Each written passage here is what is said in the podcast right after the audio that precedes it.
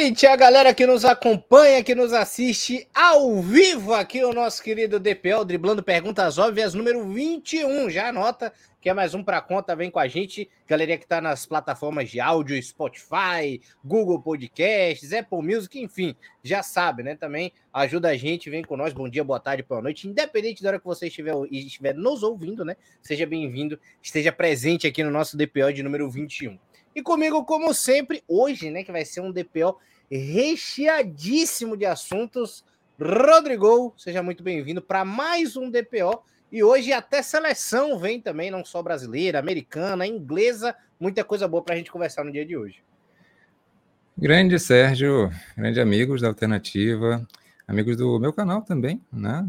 Futebol Esporte Feminino, a gente faz essa parceria. A gente já está aqui, como você disse bem o Sérgio, na 21 primeiro, 21 episódio. É sempre especial estar tá aqui. E hoje, de fato, né, a gente vai falar de duas esferas, é, tanto dos clubes como das seleções. Então, temos bastante informação, a gente tem algumas notícias. Algo que a gente está querendo preparar um pouquinho mais é também falar um pouquinho das notícias, dos sites, dos portais, o que, que os treinadores estão dizendo, né?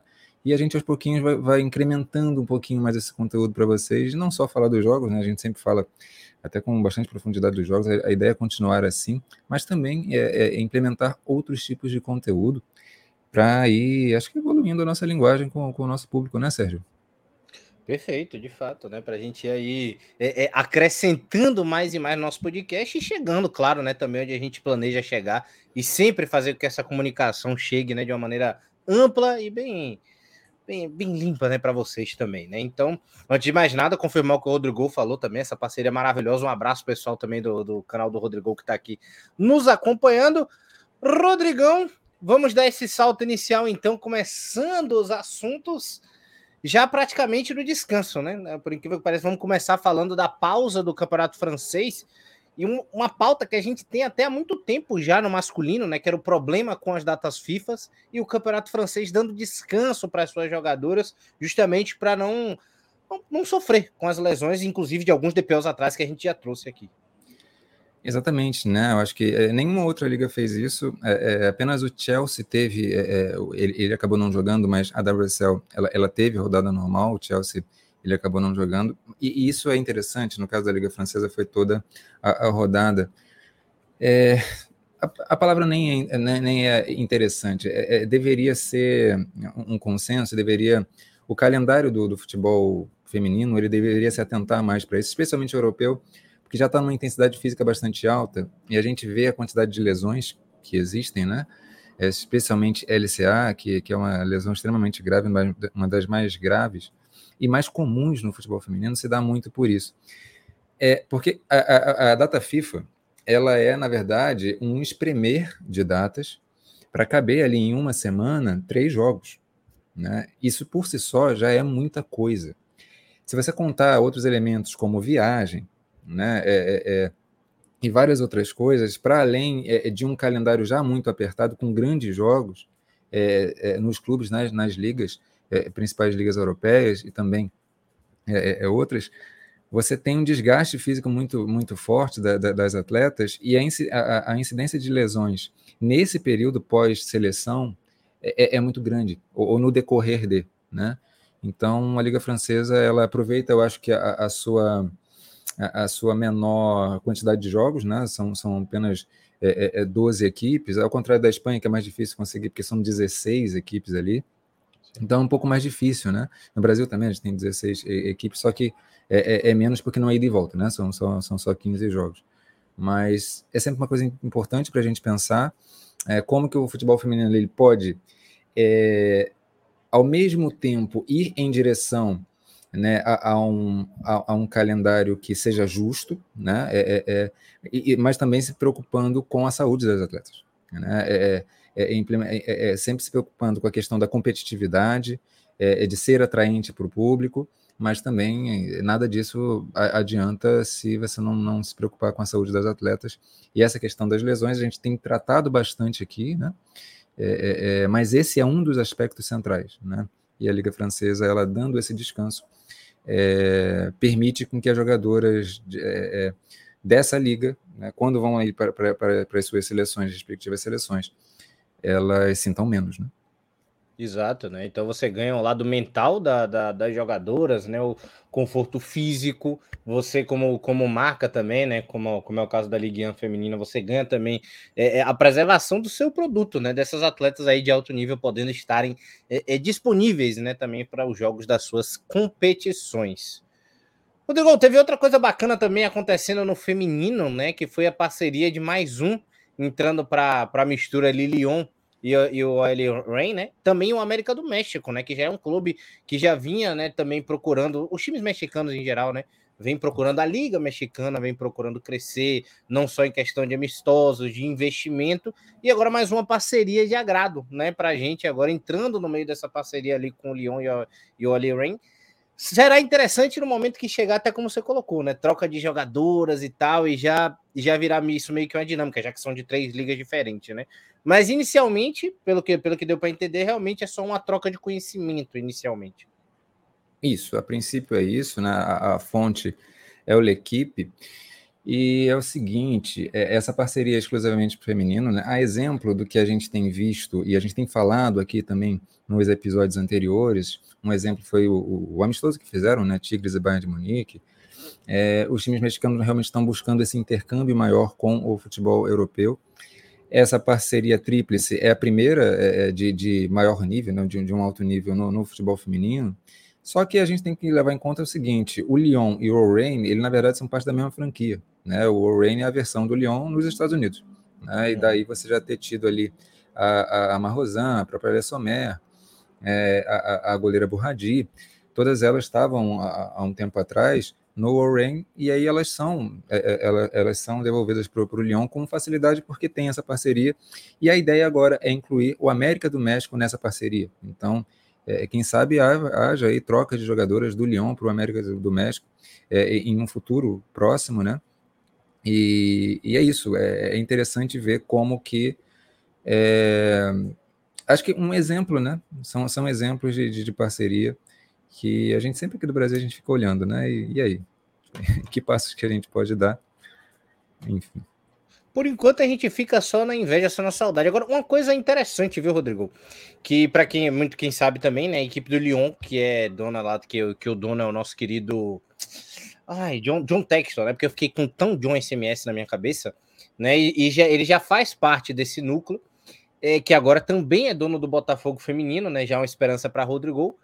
E com isso, Felipe Neto, que é um dos patrocinadores também do, do, do, do, Botafogo, já tinha tido uma parceria, justamente por causa do John Texton, de ir lá no México, visitar o estádio do América do México e tal. Então, isso já era bolado por trás, né? De maneira interessante, e é bacana ver que isso está sendo usado também para o futebol feminino.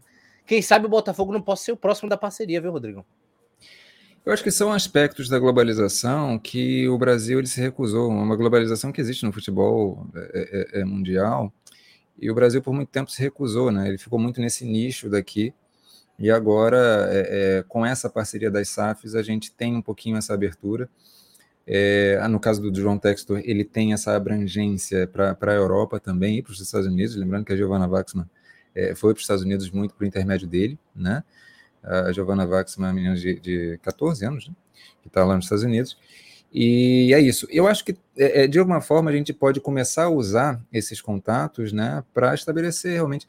E aí, aquela parceria da Comebol com a CONCACAF ela pode ser muito importante nesse processo também, da gente se aproximar dos clubes do México, né, talvez inicialmente, é, quem sabe dos Estados Unidos, e depois com, com, com, com a Europa de alguma forma um pouco mais é, estruturada, né? Porque atualmente é, é, o Brasil ele é usado basicamente como é, isso, a gente vende jogadores, né? E, e, não existe uma parceria de uma, de uma troca realmente. É, a gente pode pensar isso, pensando no feminino, então, seria muito interessante. Pô, seria do caramba, viu? E antes até da gente da gente passar, né, dar meu boa noite aqui a nossa querida Suziane Moraes, viu? Estávamos com saudade da senhora botou acontece. Boa noite. Acontece alguma punição caso a jogadora se recuse a não se apresentar a uma convocação? Eu acho Olha, que é só da seleção, né? A gente tem um exemplo, né, das jogadoras espanholas, né?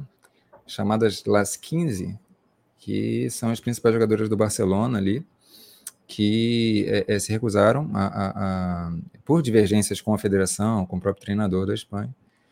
Em punição, punição, é, em estrito senso, não há, mas acaba que no final das contas há. Né? Então, por exemplo, essas jogadoras, elas são mal faladas, é, isso. É, o exemplo que a gente deu no episódio passado, quando o Barcelona venceu a Copa de la Reina, é, os membros da federação se recusaram a dar as medalhas. Né? Lembra que a gente falou disso? Sim, é, sim São sim. sinais, percebe? Parecia barraquinha de fruta para entregar a medalha. É, é tudo nessa esfera da antiética, né? Mas é isso. É, por, por detrás dos panos, né? O nome fica numa, na famosa listinha, né? Vamos assim dizer, da confederação. O Leandrão ainda botou aqui, boa noite, boa noite, né? Interessante o quanto essa parceria irá aumentar o nível. Ah, o quanto essa parceria irá aumentar o nível do campeonato mexicano feminino, viu? Não só a parceria, né, Rodrigo? Mas eu acho que uh, o campeonato mexicano em si, né, tem se movimentado em torno disso. Acho que são muitas dimensões, né? São muitas dimensões. Eu acho que algumas dimensões estão sendo muito acertadas por parte do médico. Está acontecendo alguma coisa ali em termos do que a gente já sempre fala, da, da comunicação, do marketing, né? Isso está sendo bem feito. É essa essa essa integração também com os grandes clubes é, é, do mundo, não só da Europa, mas dos Estados Unidos, também está tá acontecendo. Então é natural. Jennifer Hermoso, né? Tá, tá jogando no, no Pachuca. É, você tem ali é, é, grandes atletas é, melhorando, ajudando, ajudando sim a melhorar o nível da, da liga inevitavelmente, quando você traz uma jogadora dessa, você exige com que os sistemas defensivos aprendam a lidar com aquilo. Uhum. Sabe? Então, pelo menos um pouco do sistema defensivo você começa a melhorar. As atletas que estão ali juntos, com uma Jennifer Hermoso, por exemplo, é, é, é também, né? É, é, é, bebem muito da, da, fonte ali.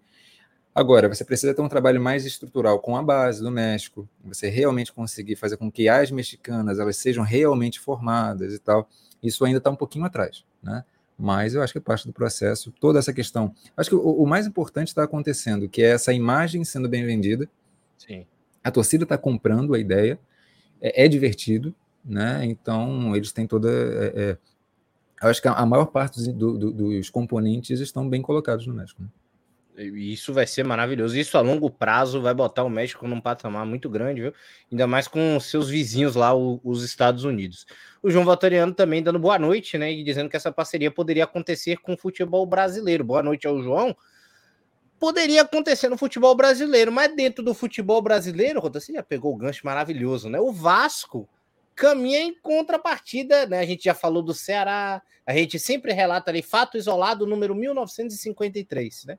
O Vasco dispensou toda a sua base do feminino por não ter obrigatoriedade, né, de não disputar nenhuma liga continental. E de novo, passando pelo mesmo problema de descaso com o futebol feminino, chega a ser enjoado até porque a, a, o Vasco ele já tinha problemas com a base no masculino. Só que agora o Vasco foi comprado. O Vasco tem investimento. Investimentos imediatos, inclusive, em contratações de jogadores pro profissional lá do masculino. E ele poderia já resolver a base do masculino e já resolver a base do feminino também. Mas, enfim, eu acredito que se um, se um futebol feminino já, é, já é barato comparado ao masculino, imagine investir numa base do feminino. Exatamente, né? Vamos primeiro para a informação. Aqui a, a, a, fonte é o GE. E vamos lá, depois da, de demitir a comissão técnica, o Vasco dispensou nesta quinta-feira as jogadoras de base do futebol feminino. O comunicado foi feito através de uma reunião virtual. Olha que legal. Nem pessoal o processo é, né? Uma reunião virtual e dá a informação e tá tudo certo. Abriu no Google Meet. É. No momento, o clube deve manter apenas o time adulto. A maioria das atletas dispensadas não tinha vínculo contratual, mas outro tipo de acordo para jogar no clube. No elenco do ano passado havia apenas duas jogadoras com contrato no regime CLT e grande parte tinha contrato de formação, que pode ser feito com atletas menores de 20 anos. Bom, por que, eu trouxe essa questão do, do Vasco logo após a, a falar ali do, do, do, Lyon e do América do México? Porque sempre que a gente traz essas, esses exemplos do México, me veio logo esse gatilho. Não, vamos, vamos falar da, da, tragédia do futebol brasileiro na sequência para a gente poder debater, até porque vem vamos sempre expor. questões muito interessantes vindas, vindas do chat, né? né Sérgio? Pode falar. Não, é isso, vamos expor, né? Vai fazer, talvez com contraste, né? Fique ainda maior a diferença da, de nós aqui do Brasil para quem está fora do país.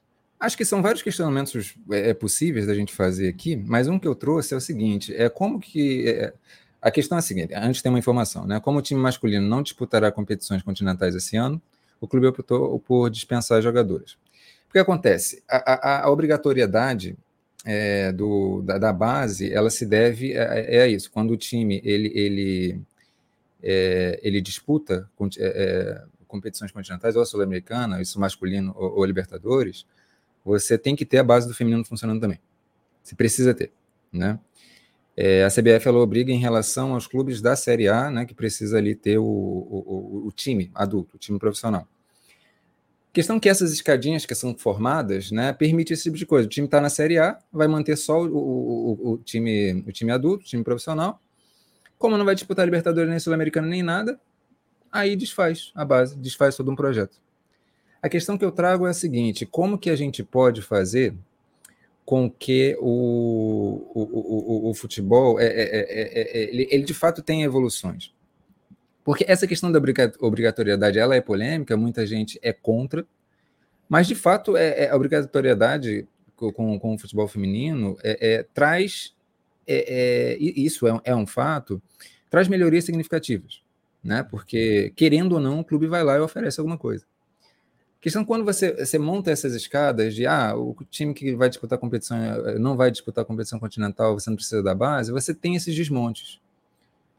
A questão é, é a questão aqui é acirrar ainda mais a lógica de obrigatoriedade ou repensar essa coisa? Né? O que, que, que você pensa? Não, é, isso é perfeito, porque aí você praticamente coloca em xeque, como acho que a palavra foi perfeita, acirrar ainda mais essa questão de obrigatoriedade, né? Que aí você fica, ah, será que é necessário ter essa obrigatoriedade? Ah, meu Deus do céu, você praticamente fomenta o discurso, né, do, do, do, do que está acontecendo. Enquanto, né, a obrigatoriedade tinha que ser o ponto de partida para isso se tornar um processo natural. Sim. A obrigatoriedade, ela não tem que ser uma obrigatoriedade para sempre e, e, é, e é uma coisa que eu, que eu acho ruim, assim, que, que, eu, que eu acho que eu vejo de negativo, que dentro dessa obrigatoriedade, o, a obrigatoriedade ela não está pedindo, pedindo para você um investimento de 100 milhões. Ela não está pedindo para você um investimento de 50, 10, 100 mil. Ela só está pedindo para você investir ela ainda deixa você ter, ela ainda deixa você ter dentro dessa regra, né? Que com o tempo, né? Com a evolução das coisas, obviamente as coisas vão se acirrando, novas regras dentro disso vão surgindo, mas ela ainda permite você ter algo precário. Só que como você ter algo precário, como você ter algo que, que como, como você se desmanchar de algo tendo dinheiro, que é o caso do. Vasco. O, o, o, que me chateia é isso, tá ligado? Então, essa obrigatoriedade para times da Série A não fazem, não faz diferença nenhuma. E não faz diferença nenhuma você manter. É Exato. praticamente, acho que o que o Rodrigão falou é, é, é, perfeito da outra vez. É claramente comunicar vocês não são importantes. É hum. É tipo assim, se, não, se eu não participar mais, se eu for rebaixado no ano que vem, porque eu, como presidente lá e gestão do futebol masculino, foi incompetente, vocês também sofrem. Do mesmo é. jeito. É, é tipo, você. É praticamente chamar o futebol feminino de apêndice. Para mim é isso. É. Para tentar concluir, porque a gente tem muito assunto hoje aqui, esse assunto ele seria infinito, daria para fazer lives inteiras só sobre essa questão.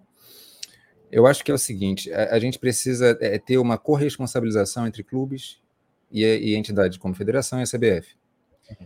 Quando a gente vê o exemplo da Liga Italiana, e a gente fez isso é, no ano passado, né, quando a gente, antes da gente é, é mostrar a, a, Liga Italiana, a gente viu que tem toda uma questão de estruturação de regime de trabalho, é, uma, uma política bastante sustentável em relação à saúde das atletas. Você ter ali garantias jurídicas para que as coisas aconteçam. Questões salariais, tetos, é, é, bases salariais, tudo muito bem estruturado. E isso parte da, da federação. Isso não pode partir do clube só. Você precisa fazer com que a federação dê condições para os clubes e digam claramente: é, é, é, a, a, a, existe uma consciência na, na, na, na mídia italiana e na, Itália de que esse processo inicialmente ele dá prejuízo, tá? Então não é assim vender a coisa de que ah, é, vai, vai, dar tudo certo, tranquilo. É, é, é, um processo que precisa de muito cuidado, mas exatamente por precisar de muito cuidado que você precisa juntar essas forças e realmente é um trabalho de corresponsabilização. Sim. Porque o que a CBF faz é, é joga na mão dos clubes e, e, e, e, na verdade, essa, essa, esse mecanismo, né, é um mecanismo utilizado, a questão da obrigatoriedade, ela também é mais um tipo de migalha. Porque você não garante, porque no final das contas você é, é, vai, vai fazer com que meninas, é, a, a, atletas ali, aspirantes a, a, se tornarem profissionais, a serem formadas, tenham um vínculo com o clube, estabeleçam uma relação de esperança com, com né, na vida, com, com, com, aquela rotina, e do nada você não tem garantia nenhuma de que aquilo ali vai ter uma continuidade. Porque você vai depender do rendimento do time masculino. Sim. E como você mesmo trouxe, bem trouxe, a questão, a, a relação entre é, é, gastos do time masculino e feminino é, não é uma relação é, é, é para se levar em conta, porque não faz sentido. Não existe gasto proporcionalmente é, comparável. Ainda mais para uma SAF. Entendeu? Então, é isso. É, eu acho que é uma questão que também é do Vasco, você precisa, assim, individualizar a instituição, sim, responsabilizar, mas é, é, é, também, e eu acho que principalmente da, da, da CBF como um todo. Né? E a gente, isso é mais um dos sinais que a gente, que a gente vê e a gente aponta aqui semanalmente, né? É, perfeito, exatamente isso, viu? E até para a gente partir já para também a, a entrevista da Cadutou, né? O, o nosso querido é, João dizendo, dizendo que era uma vergonha, né? O Leandro faltando que faltava isso para o México, embora tenha, o, o, selecionado tenha vendido cara a derrota para os Estados Unidos.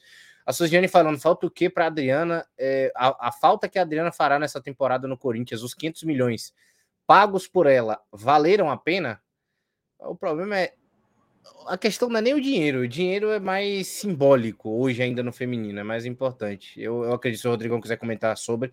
Para mim é mais ela querer isso, ela querer é, sair para do... jogar fora. A gente vai falar do brasileiro. Eu, eu, trouxe essa questão do Vasco. É, a gente vai continuar no europeu aqui, mas lá para frente a gente vai trazer o, o, Corinthians. Né? Eu trouxe essa questão do Vasco porque inicialmente a gente sempre traz uma questão estrutural e aparece o Brasil, aí eu quis trazer um pouquinho disso, mas aí sobre a Adriana a gente vai, vai falar, quando a gente falar da, da final da Supercopa, que vai ser um pouquinho mais lá para frente. Mas guarda essa pergunta aí que, que ela vai vir. Já vou guardar, já vou guardar então, né? O Vitoriano falando do Palmeiras, porque o Palmeiras pelo menos tem base para melhorar de verdade, a Suzina falou que elas têm que ser mais respeitadas, né? Acho que só com mais conselheiros. O Leandro dizendo que para que seria mais caro, né, para o Vasco, né? Vai ser mais caro para o Vasco uma retomada do que se manter. E o João Vitoriano ainda elogiando o trabalho do Real Brasília e do Minas Brasília. Vamos passar então, vamos voltar ao futebol europeu, Rodrigo, porque tivemos uma entrevista da Diani, né? E aí eu senti um pouco de não é alfinetadas, né? Não, não, não é esse o nome da palavra, mas eu senti ela expondo alguns problemas e dificuldades que vem acontecendo dentro do PSG. Exatamente, né? A, a ela deu uma entrevista à Eurosport ela foi perguntada sobre é, estar jogando na referência do ataque, né? Basicamente como centroavante, é, é para compensar a ausência da Catotô. E basicamente o que ela diz é, é que jogar na referência é bom porque faz gol né? Mas que o conforto dela é para o drible, é para jogar dos lados, né? Então ela é muito clara ao dizer que é, é, quando você joga centralizada, por exemplo, não se faz muito mais além do que apoiar, se entregar e finalizar. Se não fizer isso numa partida, parece que você não está lá, né? Então ela diz que é, teve, teve que se adaptar por não haver escolha. E uma outra coisa que me é. chamou bastante atenção foi sobre a corrente de Acre, né? Que falou que é, ela vê hoje a Diani como uma centroavante e ela, ela, reforça né, a, a, ideia de que, olha, é melhor jogar de centroavante do que ser reserva, mas que a minha preferência é jogar na ponta mesmo. Né? Então, ah lá, ela... Michael Owen, viu? A Diani dessa daí brocou. Pois é, ela produz essa clareza, né? Enfim. Agora, o que eu mais, o que eu mais gostei também da, da entrevista, você falando dessa parte dela da, do banco, né? Dela preferir jogar do que estar no banco, é tipo, é isso que eu tenho para estar aqui? Beleza, eu prefiro, eu quero estar aqui de alguma maneira, é minha preferencial, mas não é da maneira que eu gostaria. Agora, outra coisa que me chamou a atenção foi ela falando sobre isso, né? Que você falou dela ser a, dela ser a referência, onde ela, onde ela divide as duas situações, ela disse assim: é, é bacana, né? A gente faz gol e tal, mas em jogo complicado isso não basta. Exatamente, exatamente. É... E ela, ela acaba falando um pouquinho do, do, do PSG, né? É... Ela diz que muitas coisas precisam mudar. Recentemente, é... virou exemplo da, da igreja Horror, que não estava necessariamente feliz com as condições que vinha é, acontecendo no, no, no, PSG. Ela diz que isso é completamente normal também, apesar de tudo. E ainda, é, ela diz, né, ainda somos a, a, segunda melhor equipe do campeonato e não tem a impressão de que sejamos considerados como deveríamos ser. É complicado se projetar nessas condições, e aí ela fala bastante, né, ela projeta um pouco a questão da, da também e de outras companheiras, e isso do PSG não é de hoje, é todo, na verdade, toda a pré-temporada que a gente vê do PSG, a gente vê essas, esses boatos, esses, esses burburinhos de que as, jogadoras não estão satisfeitas, é, que está tá acontecendo coisa ali, é, é, muitas jogadoras saem e tal, mas essas pedras centrais ali, é, é, é importantíssimas, elas, elas acabam se mantendo, né? Tanto a Catotô já foi é, é cogitada no Barcelona, etc. A própria Diani está sendo procurada pelo Chelsea, e ela confirma isso, né? ela confirma o interesse é, de times da, da, Espanha, dos Estados Unidos e, e, e também da, da, da, Inglaterra, especialmente o, Chelsea. Mas é isso, toda vez o PSG ele, ele fica nessa, e é interessante ter uma jogadora da importância dela é, colocando a boca no trombone mesmo e dizendo: olha, a, a situação não está legal. Né? Por isso a gente pensa rumos diferentes e, e, isso é bastante comum no futebol europeu e eu acho isso bastante interessante. É, e lembrando, né, que o PSG é um time que tem uma certa cultura dentro já do, do futebol feminino também, né, mas a gente já tira pela questão da, da, da, da diretoria máxima do clube lá, né.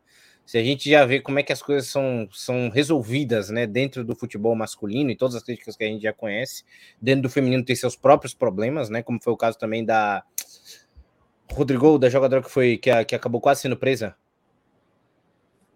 que, que, que agora foi para. A Diallo. Diallo, que foi para Aston Villa, não me engano. Correto? Não, foi para o Levante. Levante, Levante, Levante, perdão. Exatamente, né? Então, coisas que precisam realmente ser resolvidas para esse PSG engatar. E vai acabar perdendo jogadoras importantíssimas e esse preço é muito caro. Esse preço é muito caro, muito caro mesmo. E perder Gianni e Gay Horror num projeto é doloroso, mas é importante, como Rodrigo, a Diani, botar essa boca no trombone. Rodrigo, é, vamos pular de etapa então, vamos passar agora, voltar para os resultados, né? Iniciar os resultados de fato. Vamos falar do Bayern de Munique e eu já gostei da primeira pergunta, né? O que falta para o Bayern é ser completamente dominante nos jogos?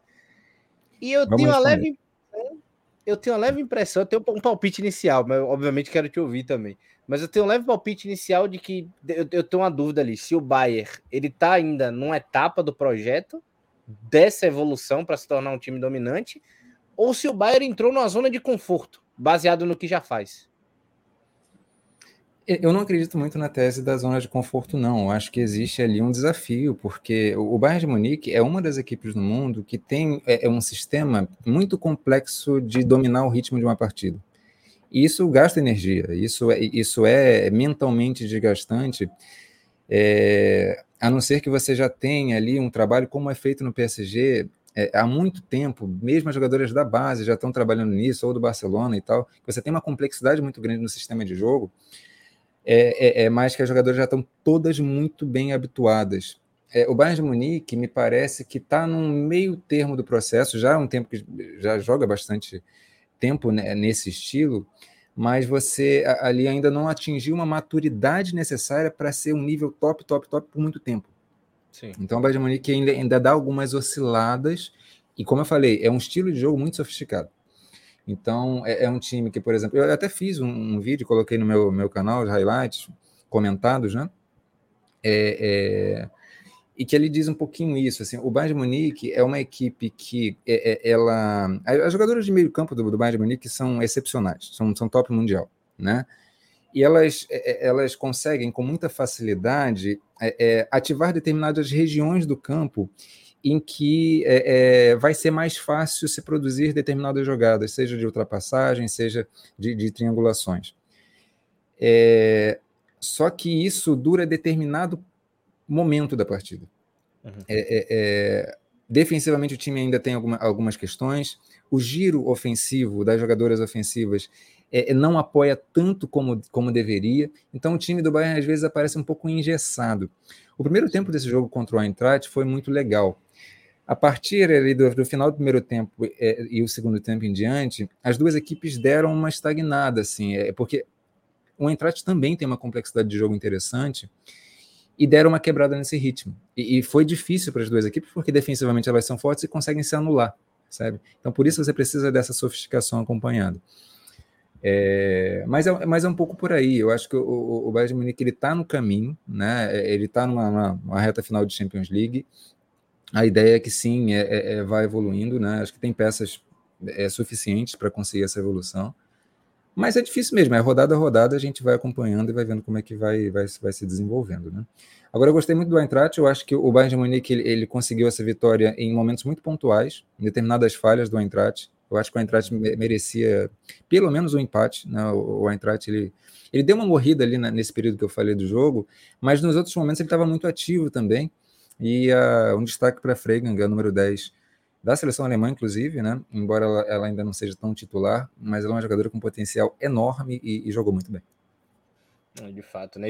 E deu para perceber também já em redes sociais que a torcida a ama, viu? A própria torcida do Eintracht Frankfurt, aquela que a gente já trouxe aqui, que também já já, já meteu sua, sua lotação dentro de um estádio também para acompanhar o jogo contra o Hoffenheim, se eu não me engano, não foi, Rodrigo? Só para não é, talvez, talvez. Talvez, talvez, talvez. E também, Rodrigo, só para completar, né, nos jogos da rodada, tivemos a vitória do Wolfsburg por 3 a 0 para cima do Essen, né, que é um time que está até um pouco altinho ali na tabela, sétimo colocado, mas eu não achei que o time deu toda essa dificuldade para a equipe do Wolfsburg, não, viu? É uma equipe um pouquinho mais frágil, né? Você viu esse jogo, é, esse, esse relate, né? Queria te perguntar assim, o que, que você viu um pouquinho de diferente do, do, do Wolfsburg, porque essa é uma questão para mim. É, o, o Wolfsburg é uma equipe que ela é bastante móvel, né? Ela, ela gosta muito, ela atua. Não é comparando, não, mas é, é, é assim como a seleção brasileira, é, ela usa muito, muitos jogadores de ataque na função de meio, né? Mas é uma equipe muito mais organizada, obviamente. Mas às vezes eu, eu percebo que a criação ela bate um pouquinho de cabeça, né? Às vezes tem uma, uma certa precipitação ali.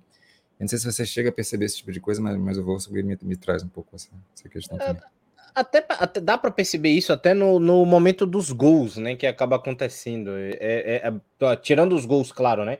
De, de, de, cruzamento de cabeça, né? Que acho que foi a Pop, inclusive, que faz o primeiro. É, os outros dois gols, um inclusive da, da, da Jones Dort, são duas jogadas que a triangulação não está no momento perfeito para acontecer. Existe uma precipitação, a equipe do Essen acaba batendo cabeça, a equipe do Wolfsburg na pressão recupera e consegue meio que recuperar a jogada. E aí, em cima de um time como o Essen, consegue acabar punindo o time por isso. De alguma maneira, ele consegue, elas conseguem se impor ali, não só fisicamente, mas também com qualidade, e acabar punindo essa equipe frágil da equipe do Essen. E o que me veio foi isso. Não foi um jogo que eu vi com, com aquela maravilha, né? Dentro do, do. Até principalmente dentro dos highlights, né? Que eu vi que o, que o Wolfsburg conseguiu encaixar, conseguiu dar uma dificuldade, foi uma equipe do Essen que a maioria das vezes deu oportunidade da equipe do Wolfsburg entrar para o jogo. Uhum. O Wolfsburg, ele entrar naquela, naquele tipo de partida, claro, não, não chega a reprisar igual. não me lembro se foi contra o Slavia Praga, que estava todo mundo fechado, que foi aquele 0 a 0 Sim muito, muito similar nesse sentido. A equipe fechada, quase que com a linha de 4 e 3 assim na frente da grande área. E aí, nesses erros de passe, quando o Wolves fazia pressão, que conseguia surpreender. Agora, como criação, realmente tem uma certa dificuldade, tem antecipações, algumas antecipações que não deveriam acontecer. E você chama até atenção para isso, e o comentário do, do Leandro vai nessa direção, ele elogia muito a Paior, né, Eva Paior, da, da centroavante polonesa, e uma outra centroavante é, que joga no, no Wolfsburg, que, que é justamente a, a Pop, ela no, no Wolfsburg ela acaba jogando de meio, basicamente. Às vezes Sim. mais extremada na esquerda, na, no último jogo jogou na ponta. É, e é isso, é, é, são muitas jogadoras que têm muita qualidade, tá? A própria John Dort, é, é, enfim, são, são, são várias e várias jogadoras que a são jogadoras tipo de frente, né? Mas que elas têm essa qualidade, mas a jogadora de frente tem aquele cacuete de dar uma acelerada. Sim. É, ela não vai ter uma. É muito raro ter uma jogadora como a Ruth, e a Ruth, sim, ela é uma atacante é, com o timing, com a cabeça de uma meia. Ela acerta perfeitamente o timing. Né? As outras, é, é para achar esse momentinho certo, é, às vezes, numa defesa mais fechada, fica um pouquinho mais complicado. É, é, é, é, é, difícil ter essa, ter essa, ter essa noção do, do tempo, né? De fato, na, na, na posição. Agora, quando você falou da, da Pop, eu, eu me lembrei muito, claro, a qualidade é, é, outro nível, né? Pelo amor de Deus, não estou comparando a Pop com ele. Mas lembra muito a questão do, do Manzukic, né? aquela centroavante forte, um pouco mais inteligente, que podia estar ajudando mais próximo da grande área, joga aberta pelas pontas. O exemplo que me vem da Pop é com o Schweinsteiger, porque o Schweinsteiger ele começou de centroavante. Sim. Depois ele virou volante, aí virou um hiper volante. Só que não é o caso da Pop. A Pop ela continua sendo uma centroavante, né? Que é muito inteligente, mas só que o técnico do Wolfsburg ele acaba tendo umas viagens assim, achando que ela é um Schweinsteiger. Não é bem isso. É, isso, é, isso é um pouco preocupante. Às vezes, o, às vezes o técnico tem que entender que inovar demais nem sempre é a solução. Né? Às vezes é, é bom feijão com arroz, às vezes ajuda, claro, né? Você também pode fazer improvisações e tudo mais, mas o feijão com arroz, às vezes, a questão da atacante ser atacante, da meia ser a meia, tem, esse, tem essas diferenças. Vamos falar então de campeonato italiano, né? E eu já gostei da primeira pergunta, né? Por que uma Fiorentina tão passiva? E outra equipe também que não jogou para mim o, ideal para fazer 3 a 0 para cima de Fiorentina, porque a Fiorentina realmente foi pior. Vamos lá. A Fiorentina, quando ela se sente confortável, e essa palavra se sente confortável, essa expressão ela é importante nesse conceito, uhum. é... ela joga muito bem, sabe? Ela consegue ser consistente Defensivamente, os times italianos, de um modo geral, têm seus problemas, mas consegue criar domínio, é, o meio de campo é interessante, você consegue criar aproximações e tal. Agora, não sei se existe uma, uma, uma espécie de síndrome de vira-lata ali na, na, Fiorentina, que quando joga contra time grande, rapaz, dá, dá uns problemas, ele dá uma pane. Que é, é algo consegue. recorrente, então. Oi? É algo recorrente da Fiorentina. É algo recorrente. Jogo. A Fiorentina tomou de, de 7 a 1 da Roma. Tomou de 6 a 1 do Milan e agora tomou de 3 a 0 da Juventus. E a terceira colocada do campeonato. É, é, ela é um time que não pipoca contra os outros é, menores, sabe? É, é, é joga, faz jogos, jogos consistentes e, e, merece estar em terceiro lugar. Mas quando joga contra os maiores, a Juventus, é assim, diante de, desse adversário tão permissivo que foi, né, a, a, a Fiorentina, eu acho que mostrou alguns resquícios de um potencial que tem, de realmente conseguir criar domínio, criar volume, é, é, criar uma consistência, uma sequência é, é, é, de, de, chegadas com uma consistência interessante. Agora, isso foi diante de uma Fiorentina muito passiva. Né? A Juventus também continua com seus problemas, eu não vejo a Juventus tendo resolvido seus problemas, não. Eu vejo muito mais problema na Fiorentina mesmo, e é, como você falou, é bastante recorrente. Bastante recorrente. Eu estava vendo aqui, um abraço para o João Paulo Borges, eu tamo junto. É, tivemos também, então, Rodrigão, mais dois resultados, né? Tivemos a vitória de 1 a 0 do Milan para cima do Pomigliano e tivemos uma vitória importante, né, da, da, da Roma, inclusive, para se isolar ainda mais na liderança de 3 a 2 para cima da Inter, né? Uma vitória importante onde a, acho que acho que a Roma cada vez mais reafirma aquela questão daquela que você estava falando do, do, time que estava sendo desenvolvido, aquela cultura de jogo que estava com jogadores de qualidade que estava sendo fomentada, né? O time cada vez mais ele vai afirmando o seu jogo dentro de campo. E é impressionante a, a, a, o rendimento em termos de resultado mesmo da Roma, sabe? A gente fala muito que a Roma é, time, é realmente o melhor time disparado da, da, Itália hoje, mas mais do que isso, é, é, é um time que não perdeu pontos, com exceção para a Juventus. Perdeu pontos para a Juventus, né? Acho que perdeu duas partidas, as duas partidas, mas exceção disso, ganhou todas as outras. Sim. Todas. Né? E, e, essa partida contra a Inter foi, foi interessante. Acho que houve alguns erros ali né, da, da, da Rita Guarino, a treinadora. É, a Pandini é uma jogadora que é uma meio-campista que eu gostei muito no jogo anterior, mas ela começou de titular e eu senti uma falta de uma, de uma pegada um pouco maior. Não que ela não tenha, mas a Caixauni, é, é, ela me agrada mais nesse sentido, uma questão de personalidade, de você colocar na, naquele meio campo, junto com a Santi ali, eu vejo um entrosamento legal demais da, da, da Santi com a Caixauni, e ofensivamente também, a, a Pandini, ela é interessante, mas a Caixauni é mais, né, para esse tipo de jogo, eu percebi a, a Inter bastante passiva, bastante passiva, e a Inter tem um problema, ela não tem direito de ser passiva, porque o sistema defensivo é muito ruim, a gente já tem falado isso bastante, né? Sim, sim. Então a Roma dominou e dominou e dominou. Agora tem uma questão na Roma que eu queria trazer à luz, que é o seguinte. Por favor. É, a inversão de jogadores de um lado para o outro, né? Por exemplo, a Gliona, para mim, ela rende melhor na direita, mas ela constantemente nos últimos jogos tem atuado é, entre ali o centro e a esquerda, né? A Rave, para mim, é uma jogadora que ela rende muito melhor na esquerda, mas ela nos últimos jogos tem atuado pela direita. Elas trocam, elas mudam o tempo inteiro. Só que você pode, poderia me perguntar, então, Rodrigo, você acha que a Roma deveria jogar fixamente com a Leona na direita e a Rave na esquerda? A resposta é não. Porque eu acho que existe uma questão é, que é, é, faz parte da saúde do time da, da Roma, em questão tática, de, de, de se renovar e de, de manter um fluxo que é necessário, essa troca e de você explorar essas possibilidades diferentes, porque a, a variação ela é grande. Embora o funcionamento não seja tão grande assim, não, não seja tão, tão é, redondinho assim, é melhor você produzir essas, essas mudanças de posicionamento e você vai mantendo, acho que de determinada maneira, é, é, sustentando ali uma certa capacidade de intuição em resolver em determinados momentos do jogo, do que se você insistisse o tempo inteiro a jogadora no mesmo, no mesmo posicionamento com, com um estilo de jogo fixo. Sim, mais posicional. É, é.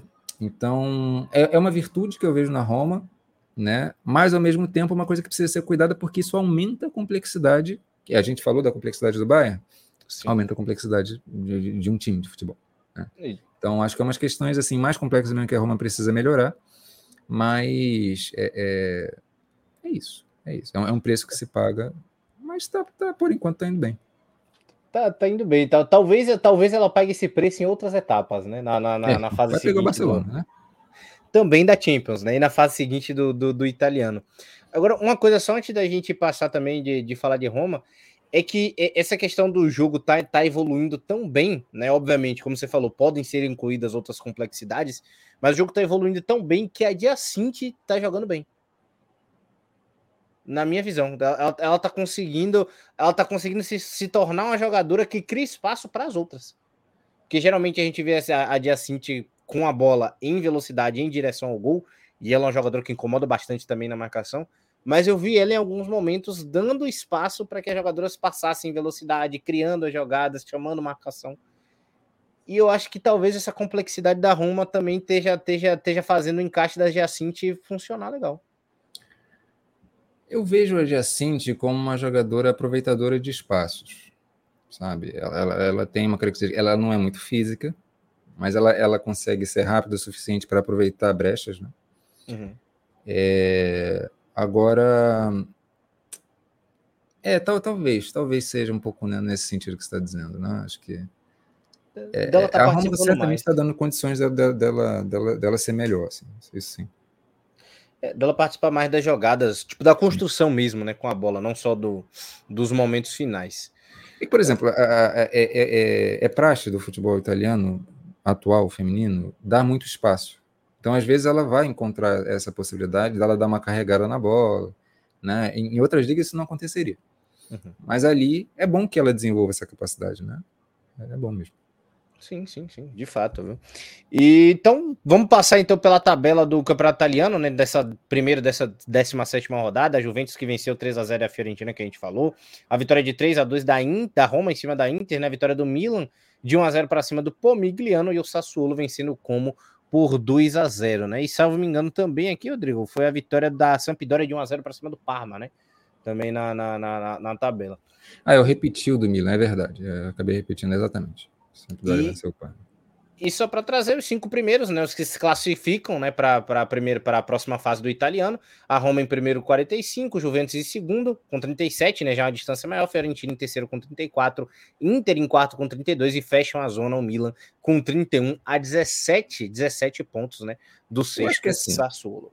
O que vai acontecer aí na segunda fase é que a Roma ela já está com o título garantido, não tem muito o que, que fazer aí questão é as vagas para Champions. Isso aí eu acho que até o Milan ainda não, não morreu nessa situação, não. Sabe? Acho que tem condição de, de briga aí. Vamos ver, mas vai ser interessante. A briga por Champions, lembrando que são, além da Roma, são duas vagas a mais, ou seja, são três ao todo. Vamos falar de briga por Champions, então, antes de dar meu boa noite aí pro Lef Germanota também, que vem chegando junto com a gente, a Mari Ribeiro também, que já chegou comentando. Já já a gente dá aquela passada geral pela galera. Vamos falar de WSL, vamos falar né, da nossa querida Liga Feminina da Inglaterra, onde o Manchester United né, venceu por 2 a 1 a equipe do Tottenham.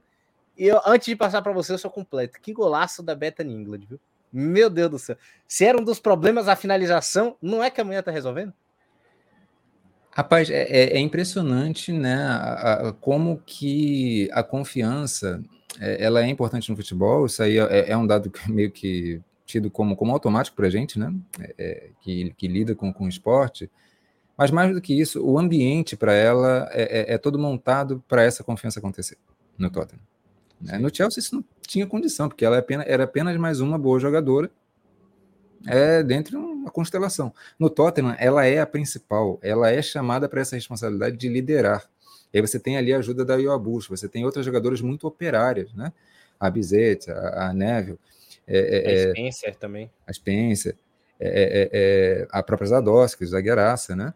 Você tem ali todo um time bastante coletivo, bastante coeso, e, cara, me lidera aí. E a, e a Beta está tá, tá, tá indo bem nesse sentido. Agora, o Tottenham tem uma questão. Ele opta taticamente, acho que por questões de características do seu elenco, né? Por se defender no 4-4-2, isso acaba limitando ofensivamente o time, porque você acaba é, é, fazendo com que nesse 4-4-2, que ofensivamente é, permanece um 4-4-2, você forçou muito ali a, a Bizet pelo lado direito e a Neville pelo lado esquerdo, elas ficam sobrecarregadaças né, de, de fazer essa, essa condução da bola do sistema defensivo para ofensivo puxar esses contra-ataques, claro, tendo o apoio ali de England e, e, e o Abush. Mas só são quatro jogadores, basicamente. A Spencer ela não, não, não, não, não trabalhou muito ofensivamente nesse jogo. E o United, eu acho que é o time na Inglaterra hoje que talvez melhor trabalhe é essa bola desde a defesa para chegar no ataque. Perfeito. Trabalha com uma paciência, é, é incrível. A gente vai falar dessas duas jogadoras que eu vou falar agora, é, é mais na, no jogo da, da, Inglaterra com a Coreia do Sul. Mas o que ela Thun e a Alessia Russo jogam é um absurdo. A capacidade intuitiva delas de compreenderem intermomentos ali é, é, é, de construção de jogada e, e, de perceber quando a jogada já morreu e, re, e reiniciar o processo de maneira muito rápida, né? É incrível, assim, e, e, vai-se muito nela. Agora, o jogo só realmente é, é, foi feita a diferença quando a Ona Battle, a lateral, ela teve uma iniciativa. Porque o, time, o jogo estava todo muito em cima das duas, que eu falei anteriormente, né? Sim. Mas não. A, a, o, o, o Tottenham estava conseguindo se defender bem e espetar. Espetar bastante também. Foram várias oportunidades do Tottenham. É, só que o Tottenham também tem uma questão, ele não consegue. É, é, é isso é parecido um pouco com o que acontece com a seleção brasileira, né? Tenta resolver rápido demais. É, parece que o foco de energia das jogadoras está. A prioridade é se defender. O ataque a gente vai tentar em, em, uma, em um gás só. Entendeu? E acaba errando demais. Foram, foram raros os momentos que você realmente teve ali uma possibilidade para Neville se sentir ali minimamente capaz de, opa, agora eu vou tentar centralizar e achar um passe mais caprichado. Foram poucos esses momentos. É, e justamente a Una Battle, ela fez essa, essa diferença no, no, United, quando ela puxou essa iniciativa, ela conseguiu fazer um cruzamento o golaço da England e logo na sequência um gol contra. Foi na sequência mesmo. Né? Um gol contra eu, muito. Eu achei muito até que tinha sido da Zardowski, fiquei com o coração na mão, mas. Não, não foi. Foi da outra zagueira, companheira dela. Beatriz. Isso. É, é isso. O United jogou bem, acho que jogou bem, mas precisa. A gente vai falar do United um pouco mais aprofundadamente em outros episódios, tá? Porque hoje a gente Sim. precisa correr um pouquinho mas que ele precisa melhorar alguns aspectos sim, tá? Precisa melhorar. Sim, sim, sim, de fato, de fato. Destaque aí para nossa querida Onabero Alessia Russo e nossa querida Elatone. Vamos passar então para o próximo, Rodrigo. Vamos passar então para o nosso querido a expulsão né, da, da, da Elatune e inclusive foi tema de conversa no nosso direct do Instagram sobre essa reversão da FA, né, trazendo que, que não está mais expulsa. É, esse é um tema interessante. A gente quase que ia passando para o último jogo, mas é realmente para outro jogo, mas realmente isso aqui é um tema interessante. É, a Ela Tuna acabou sendo expulsa. O jogo ele ficou um pouco mais é, é, é, animoso, vamos dizer assim, né? Ficou mais nervoso no segundo tempo. E já tinha acontecido uns episódios mais esquisitos de, de uns estranhamentos. Em determinado momento, a, a, a Sumanen, ela, ela vai um pouco mais ríspida para cima da, numa jogada normal da, da ela Tuna, ela Tuna ela, ela faz uma menção de avançar sobre, né? Mas a Sumner ela dá uma simulada ali e tal. E a juíza vê isso e, e dá e acha que houve uma agressão, né? E expulsa a, a ela Tuna. Só que o United ele entrou com apelo é, é, é para a FA, a Federação Inglesa, e ganhou. Ganhou judicialmente esse direito de. É, é a FA, né, na verdade, deu, deu essa, essa concessão e anulou a expulsão da Ela considerando que houve uma, realmente uma simulação da Sumane. Né? E isso traz o seguinte, é, é, traz um debate que, que a, gente, a gente fez né, é, é, internamente, Sérgio, que é por que isso aconteceu, né, ela, e que consequências isso traz, e a gente pode explorar um pouquinho. Você quer falar um pouquinho, Sérgio? Antes do...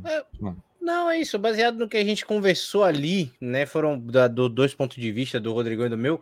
Minha única preocupação com essa questão da, da, da, da FA, né, decidir, eu até estava falando isso com, com o Rodrigo, era a questão de, de geralmente, quando eu vejo essa, essas grandes federações e tudo mais, geralmente eu fico com medo do o quanto essa corda pode ser esticada, né, e para quem ela vai ser esticada. É basicamente isso. Até o questionamento, ah, pô, e se fosse e se fosse o Brighton? E se ela continuar fazendo isso, outros clubes também podem se beneficiar, vão se beneficiar da maneira correta para que a coisa não seja ali perdida. Só que tem o ponto de vista do Rodrigo que eu achei sensacional, que é a questão da, de fato, a palavra é, acho que é essa, né, da educação dentro do futebol feminino de que isso não seja de fato avacalhado, né? De que é, é, é você tenha esse, esse contraponto claro, mas para que isso seja fomentado dentro do, do, do, futebol feminino como educação e ao mesmo tempo com essas consequências que eu falei, trago o VAR para dentro da WSL, que é uma liga tão importante, né? Deveria ter minimamente esse investimento, já que é a liga que mais lucra do de futebol no mundo é a Premier League masculina. Então, no mínimo que deveria também ter os clubes é um investimento para que pudesse ter o VAR também nos jogos do feminino. Isso ia ser muito importante. Sim. Vamos lá. Eu acho que tem uma questão de paradigma muito importante aqui. A minha primeira impressão em relação a essa expulsão é que foi uma expulsão justa. Por quê? Porque houve uma menção ali da, da, da Ella Toon de uma certa agressividade, embora não tenha acertado. Com a lógica, com o paradigma do futebol masculino, isso é expulsão e, e ok, passa. É, só que quando houve essa, essa revisão da federação anulando a expulsão, eu fiquei, ué, tem alguma coisa acontecendo aqui. Quando eu comecei a ouvir mais e entender do que, que se tratava, aí me veio essa reflexão. Por quê? O paradigma do futebol feminino, especialmente o que é cultivado ali na, na Europa, especialmente na Inglaterra, é diferente. A simulação ela deve ser punida, né? É... E houve ali uma simulação. Então há, há, um senso que é diferente do futebol masculino e essa percepção desse paradigma diferente ela é fundamental para a gente entender essa postura porque se a FA ela, ela deixa passar isso como comum, como normal, é, é um marco para o futebol feminino, porque aí vem a questão do tamanho do jogo. Se fosse no Brighton, se fosse. Talvez não tivesse a relevância toda. Mas acaba sendo um marco importante por ser um clássico, né? Por ter essa, essa visibilidade maior e eu acho que é um marco importante de você dar um aviso. Olha, no futebol feminino a gente quer cultivar outros valores. Né? E eu, aí olhando por esse ângulo, eu mudei a minha, minha ideia inicial. Aí realmente faz sentido. Agora tem um outro ponto que vem depois disso, que é o seguinte, que é, que é o que você trouxe. É, esse tipo de situação é para ser resolvida por VAR, não é pra, pela federação. Talvez esse processo acelere a questão do VAR. É, e a, a, a, WSL, ela, eu acho que ela está em condições de, é, é, no mínimo, dois anos, implementar um VAR. Porque qual, qual, é a questão do VAR? A questão do VAR não é para um jogo entre Tottenham e, e, e Manchester United. A questão do VAR é num jogo de Bristol e Leicester. Talvez, não sei quem, quem é que está para subir na segunda divisão. Mas um Reading e, e Leicester. É, eu já vi é, é, é, a temporadas anteriores, as condições estruturais eram horríveis. Uma câmera só, é, é, é um negócio complicado. Assim. Com esse investimento que está acontecendo, é, é, de se exigir né, que você tenha uma estrutura para todo mundo né, que, que realmente é, dê condição do, do, do VAR atuar. Eu acho que a Liga Inglesa ela é a liga no mundo, né? claro que a norte-americana também está tá nessa condição há mais tempo, Mas ela é a liga no mundo que, que pode é, é ter essa estrutura. Outras ligas como a italiana, e até naquele jogo é, é, é, da Inter que a gente falou contra a Roma, teve um gol muito polêmico e foi até interessante que eu esqueci de falar, Sérgio. Mas a, a treinadora, é, a, a Poli, né, a jogadora da Inter, ela, ela fez um gol mal anulado e a, e a treinadora, ela, ela nem reclamou com a arbitragem. Ela falou: o nosso time perdeu por outros aspectos. Né? E isso foi interessante também, mas também demonstra que a Liga Italiana está consciente de que não é o momento ainda para ser esse tipo, esse tipo de coisa. Diferente da WSL. A WSL já está nessa condição né, de, de requerer uma, uma questão do VAR.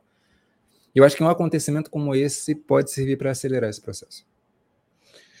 É, é, é, o, é, o, é o famoso ponto né, de, de, de, de, mudança, né? O antes e o depois. Talvez, né, com esse, com esse lance da Elatune aí, como, como o Rodrigão falou, isso incentive aí, quem sabe já para uma próxima temporada né, da, da, da WSL já, já estar com o VAR, né? Ia ser, de certa maneira, interessante demais, inclusive. Vamos falar então, Rodrigão, do clássico, né? Porque se tivemos aqui na Copa, né, a transmissão de Manchester City e Arsenal, tivemos aí também na WSL, tivemos a vitória do City por 2 a 1 E eu me lembro até da, da, do, do texto aí, né? Do City jogar no seu limite da temporada e vencer o cansado Arsenal. De quando eu tava conversando com você falando sobre isso, você fala assim: o que eu não gostei é que esse é o limite. Poderia mais, teria que ser mais. Exatamente, eu acho que o City jogou bem. O City jogou bem. A questão é, sabe, ali, é, eu que vejo o City todos os jogos, eu sei que aquilo ali é o limite do time. E o Arsenal, mesmo não jogando bem, é, com muita dificuldade, eu acho que o Arsenal estava um pouco cansado, inclusive mentalmente, porque jogar contra o City é mentalmente cansativo.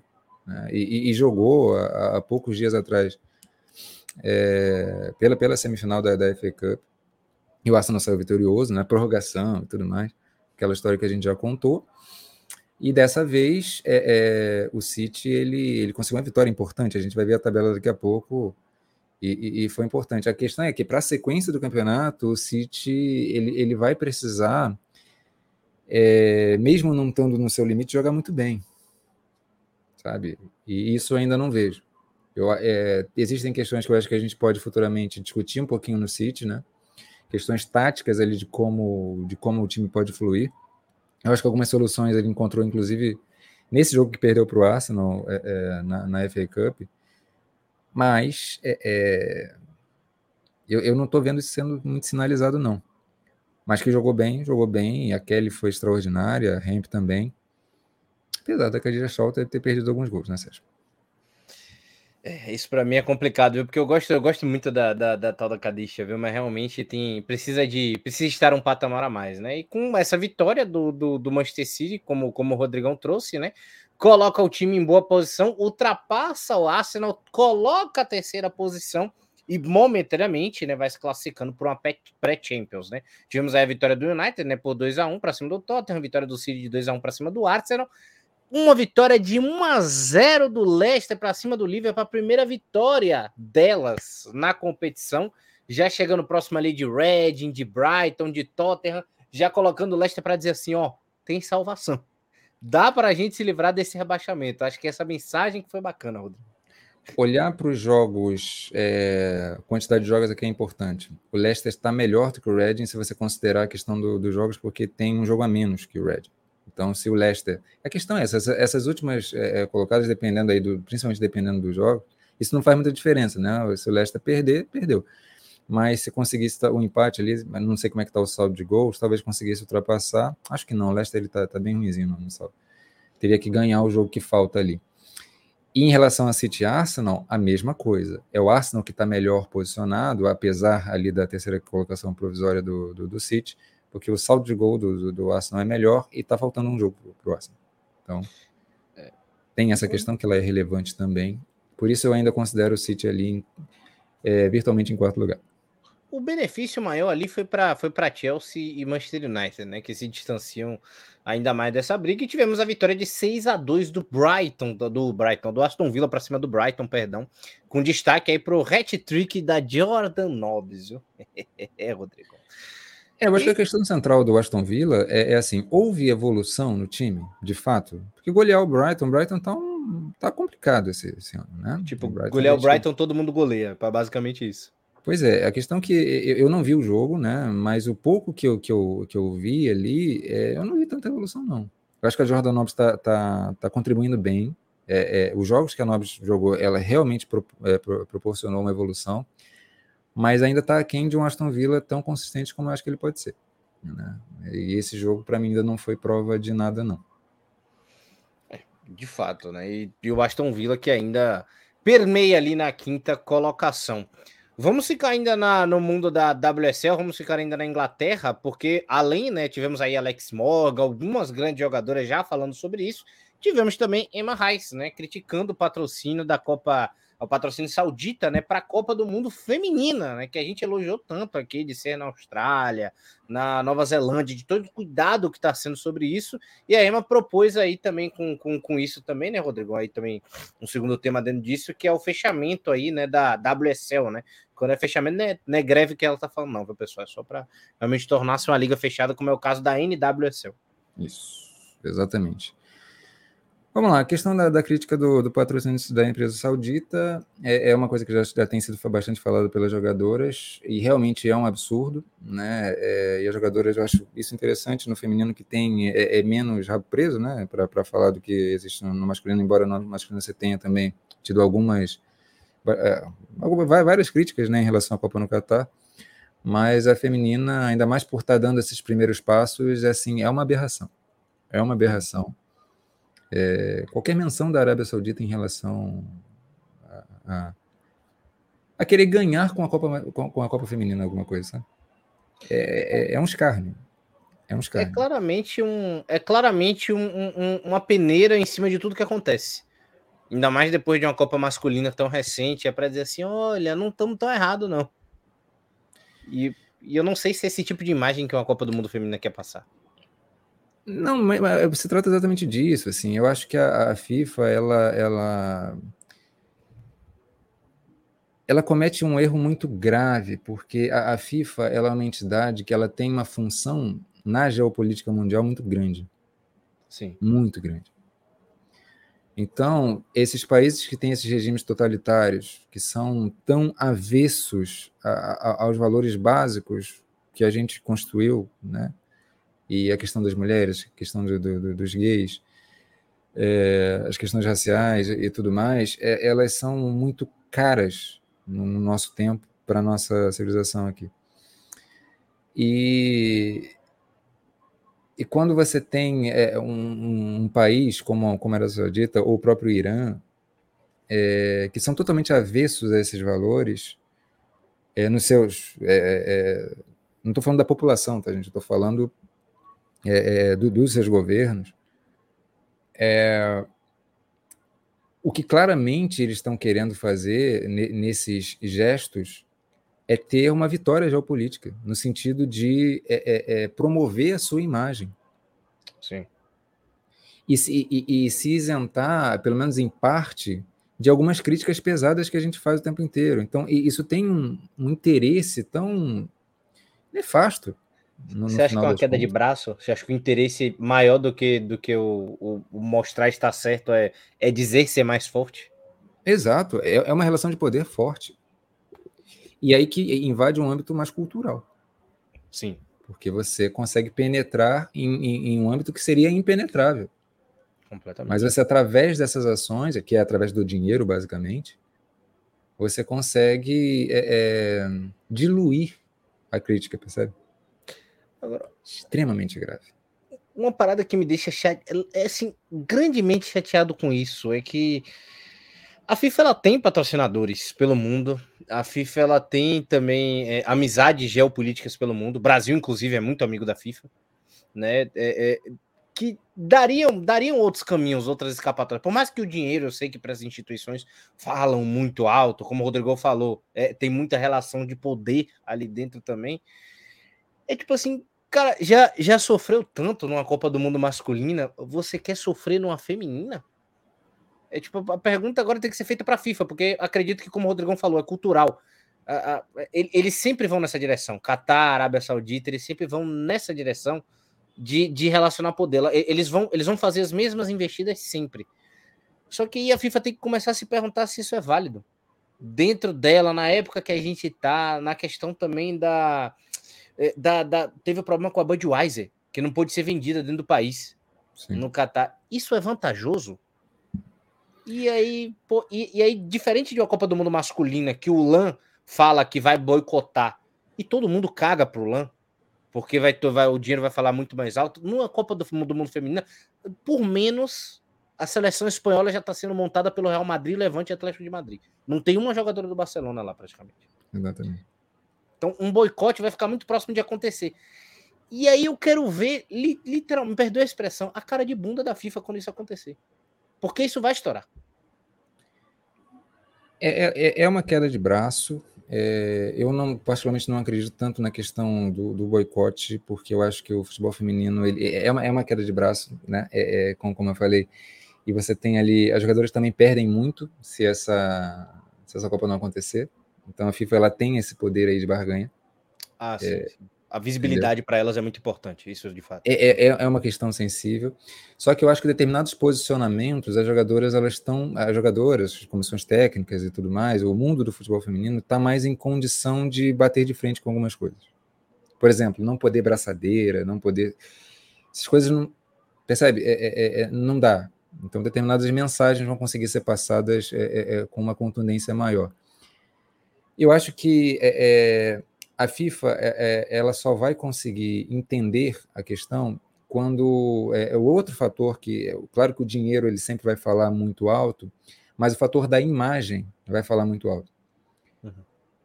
Se a mídia, se, se, se, se, essas declarações, né, se as jogadoras, se as comissões técnicas, se, se as próprias federações elas conseguirem colocar esse bicho de a FIFA ela está fazendo essa, essa sacanagem, é, pesa um pouquinho mais para a imagem. Talvez o dinheiro da empresa saudita vá falar mais. Mas é, é, é, são coisas que compõem essa queda de braço, porque a longo prazo isso pode fazer alguma diferença. É, por mais que não faça agora, e por, por mais que, que, o longo prazo seja longo, é importante ter o braço ali Exato. na queda de braço. Exato. Exato. Por isso que eu critico tanto a postura do, do, dos jogadores, da maioria, né? Te, teve alguns que. É, mas alguns que tinham mais condições do masculina de forçar um pouquinho mais. Mancha essa imagenzinha da FIFA aí, porque em longo prazo isso pode, pode ser interessante. Mas não. Escolheram a maioria deles a passividade. Né? A passividade. Isso foi.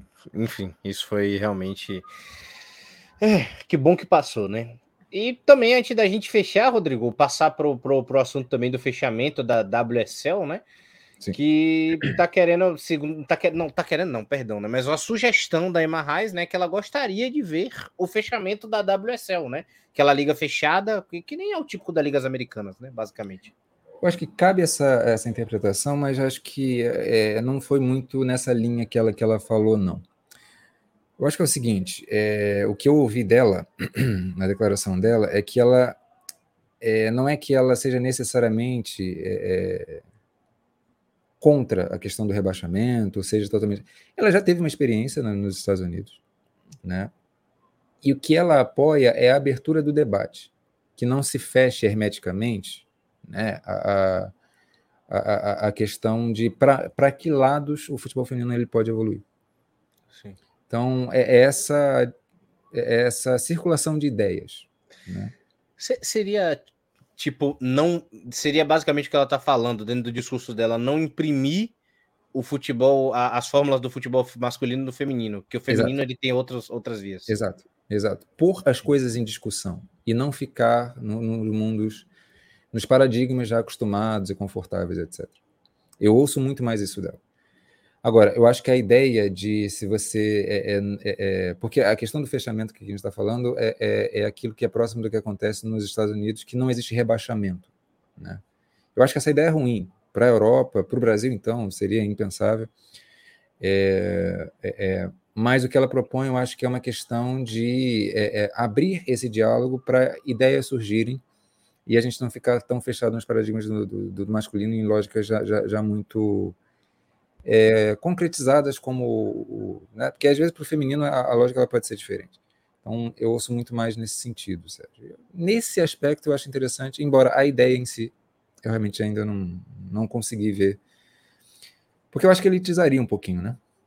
Sim. E, e, isso vai, vai, vai, acho que até cria um link com, com o próximo. Uma própria declaração que ela deu para o The Guardian, que ela considera o futebol feminino na Inglaterra um esporte, um esporte basicamente de classe média, né? E justamente é, é, é, é, é tão difícil surgir jogadoras negras, por exemplo, na Inglaterra. Sim, entendi. Uma exceção é, é, é justamente a, a, a, Lauren James, que é irmã do Reece James. Elas, né, eles foram formados por, por esporte ali. É, é, é, e cresceram juntos e se potencializaram. Mas é muito raro isso acontecer e ela faz essa crítica. Então, pensar a liga como um potencial produto é importante, né? Mas você também não pode, você também tem que pensar na questão da democratização, como que você faz é, para o horizonte dos clubes não, não morrer, sabe? É, é, é, já, de, já de antemão, porque a questão da, do, do, acesso, num time de quarta divisão, conforme ele for avançando nos anos, ele pode chegar na primeira, né? Sim. É, quando você fecha a, a, a, liga de uma forma como é feito nos Estados Unidos, isso já seria muito mais difícil, né? Você precisaria de outras configurações ali. É, a minha parada só com isso é única e exclusiva da questão do fechamento, é que, tipo, nos Estados Unidos a cultura é produzida para isso. Então, Sim. o modelo já existe, tá ligado? Na Europa, você vai ter que, como você falou, você vai ter que é, é, literalmente excluir muita gente da brincadeira. Isso que não é isso que não é bacana, né? Aqueles que estão ali vão, vão ser beneficiados e todos os outros, né? É tipo, ah, pronto, já não acontece mais. É, é, tipo assim, obrigado pela sua participação. Sim, sim. Mas, assim, reforçando apenas em conclusão, acho que é isso. É, é, é, eu acho que essa ideia dela de, olha, vamos trazer ideias novas e discuti-las, apenas isso, acho que isso é, isso é interessante. E aqui para o Brasil isso seria fundamental. Porra sensacional. Não a ideia em si de fechar a liga, não é, não é isso, mas assim, é de trazer coisas diferentes da lógica do masculino.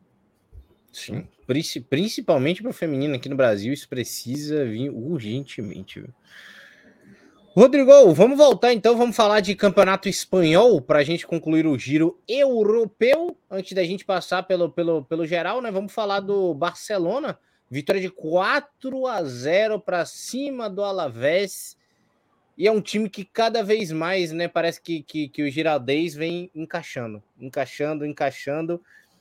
Agora eu vou deixar uma pergunta para você depois. Você acha que a Alexia vai ter. Então, a Alexia não vai ter dificuldade, né? Mas você acha que o time vai precisar se readaptar à Alexia?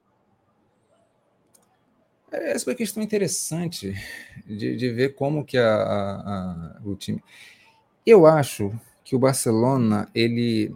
Isso foi interessante porque nesses dias, vou até contar um, esses dias eu estava revirando meus arquivos antigos. Né? Eu flechei de olho vendado e acertei na, em cheio. e eu achei alguns jogos do Barcelona que eu tenho gravados e tudo mais. E, cara, tem diferença. Tem diferença. É claro que quando a Alexia tá, você já tem muita coisa resolvida, né? Mas o time ele tá encaixando opções interessantes. Acho que o futebol feminino como um todo, de 2021 para cá, tem uma melhora sensível que é, mais ou menos essa, essa data de que são das minhas gravações, dá para perceber isso em todas as ligas. Uhum. É, mas o Barcelona também é possível. E, cara, o que mais me agradou, até, até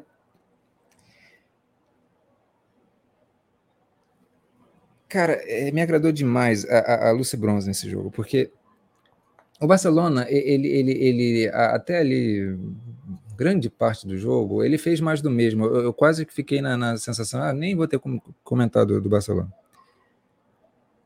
Mas depois algumas alterações aconteceram, e aí a Salma ela foi testada, a Salma Paralula ela foi testada na esquerda, eu já estava querendo ver isso acontecer, e foi muito legal. A Lucy Bronze finalmente, e já não é de agora, tem uns dois, três jogos que ela tem jogado bem, ela está conseguindo apoiar legal, que ela está conseguindo centralizar bem e atuar como uma lateral basicamente centralizada, é basicamente uma volante. Né? E isso está ajudando muito o Barcelona a agrupar melhor as jogadoras no meio campo. Né? Então você tem uma Lucy Bronze, que ela tem essa capacidade de conduzir a bola, costurar pelo centro e também muitas vezes ir para a ponta, é, é, fazer os cruzamentos dela, perfeito que ela faz. Ela quebra Ela tem essa velocidade para isso, tem toda porte físico para isso. Só que ela está acompanhada ali de Aitana, ela está acompanhada de Patri, então ela ela cria essa, essa proximidade e faz com que a, o meio-campo se perca totalmente nessa marcação. Em determinado momento entrou a Vila Mala, que é uma jogadora também, acho que 21 anos, bastante novinha da base do Barcelona, atuou ali na referência. Diga-se, a Oshuala jogou bem de novo, né? é, mas entrou no lugar da Oshuala, e a Vila Mala ela fez uma falsa 9 ali, cara, atraiu toda a marcação, e um dos gols do Barcelona é muito bonito por isso, porque a marcação toda vai marcar esse meio que está ali povoado, e aí a Pina simplesmente ultrapassa todo mundo e recebe a bola vazia. A Bronze dá uma assistência para a Pina. Do jeito que a Pina espaço gosta. que surgiu na zaga. Pode falar? Não, isso, eu falei do jeito que a Pina gosta. Né? Tudo que a Pina quer é um espaço. Gosta. Exatamente.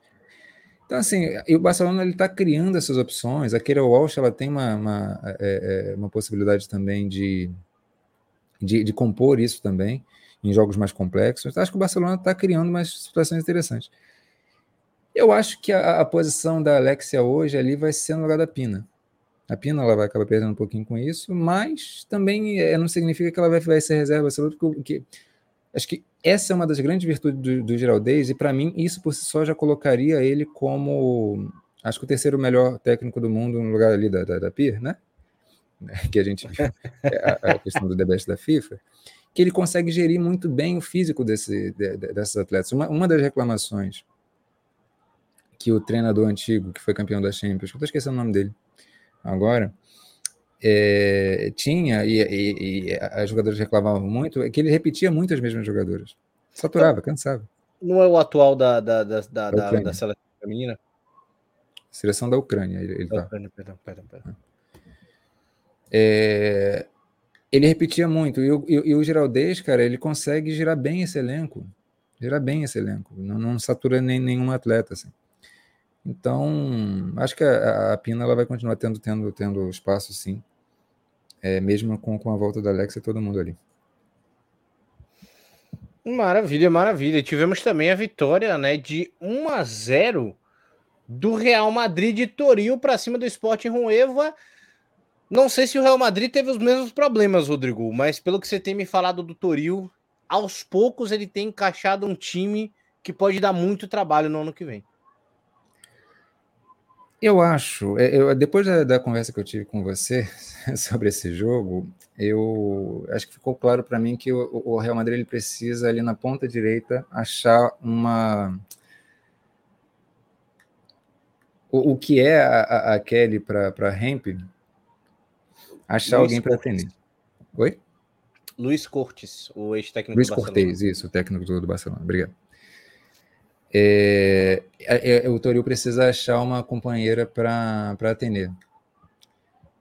Porque o Real Madrid, eu acho que o Toril, ele está conseguindo chegar, inclusive, nas soluções que eu tinha encontrado já de, de ver os jogos, né? De colocar quartetos no meio campo, é, colocar a Sandy Toletti um pouco mais à frente, pra, porque ela é a controladora de ritmo perfeita para esse time. Né? Todas as outras é, são jogadoras que são muito leves, móveis, mas é, elas tendem o passe mais agudo, elas gostam mais disso, né? É, mas o Real Madrid teve muita dificuldade, muita dificuldade contra a fraquíssima equipe do Huelva, bem fraca mesmo. Porque o Real Madrid ele não consegue achar esse microtempo de desacelerar no momento certo para acelerar na sequência. Esse é um problema sério. Assim. O tempo inteiro, a Atenea del Castilho ela se vê muito rapidamente no espaço da ponta, e a gente sabe que no futebol esse espaço ali na lateral da grande área é, é um espaço mais limitado de ação, você precisa ter muito a, a questão do, do drible, de, de, achar um passe certo, você precisa ser muito acurado nas suas ações para que aquilo ali não, não, não, não se desenvolva numa ação de bloqueio da defesa, né? porque o espaço ali é menor. Então, o Real Madrid o tempo inteiro acontecia isso, ele não consegue gerar essa bola novamente para e falta um lado direito, né? Falta um lado, um lado direito. A Naomi Feli, ela é interessante, mas ela não é essa jogadora que você pode recorrer a ela constantemente, com a mesma capacidade de é, é, consciência rítmica. Então, acho que falta um pouquinho disso. Mas acabou que é, a, foi a Caroline Moller, né, que aí foi uma talismã ali do, do Toril, colocou, é, na sequência, ela, é, ela, ela Ela foi para a área. Na verdade, o que o Toril fez foi colocar basicamente é, duas, duas jogadoras de área. A Moller não é de área, mas naquela situação ela, ela pôde cumprir essa função. Ela acabou recebendo cruzamento e fazendo o gol ali, já, já no final da partida. Mas que teve muita dificuldade de criação. É, é, não foi nem de criação, a questão é, é, é, é ajustar esse passe final, entendeu? A Madrid criou Real... bastante, mas, mas em situações muito desfavoráveis. O Real Madrid está na construção dessa complexidade, que até a gente falou um pouco da Roma. Ele está ainda na, na, numa etapa de construção mais abaixo, mas o Toril está conseguindo realmente desenvolver o time. Ele pensa corretamente. Agora, o que para mim fica muito claro é que existe uma questão de peça ali que ele precisa no lado direito, que não tem. Uhum. Ele precisa. Para a temporada ele... que vem, isso vai precisar aparecer. E aí eu. Antes eu não confiava muito, não, mas agora eu confio que ele possa apontar um nomezinho ali. Se eu fosse o Real Madrid, para ontem, Schauinger, vem. Pelo amor de Deus. E, e, e, ela viria, e ela viria tranquilamente. E, e, é um tipo de visualização que não fica tão evidente no mercado, né? Porque, por exemplo, a Diani tá todo mundo de olho, a Xawinga, é. é muito, o dinheiro certo na, na, no momento certo, tá tudo certo. Aí ela tá no seu time já, Exatamente. E já, já ajudaria bastante, viu?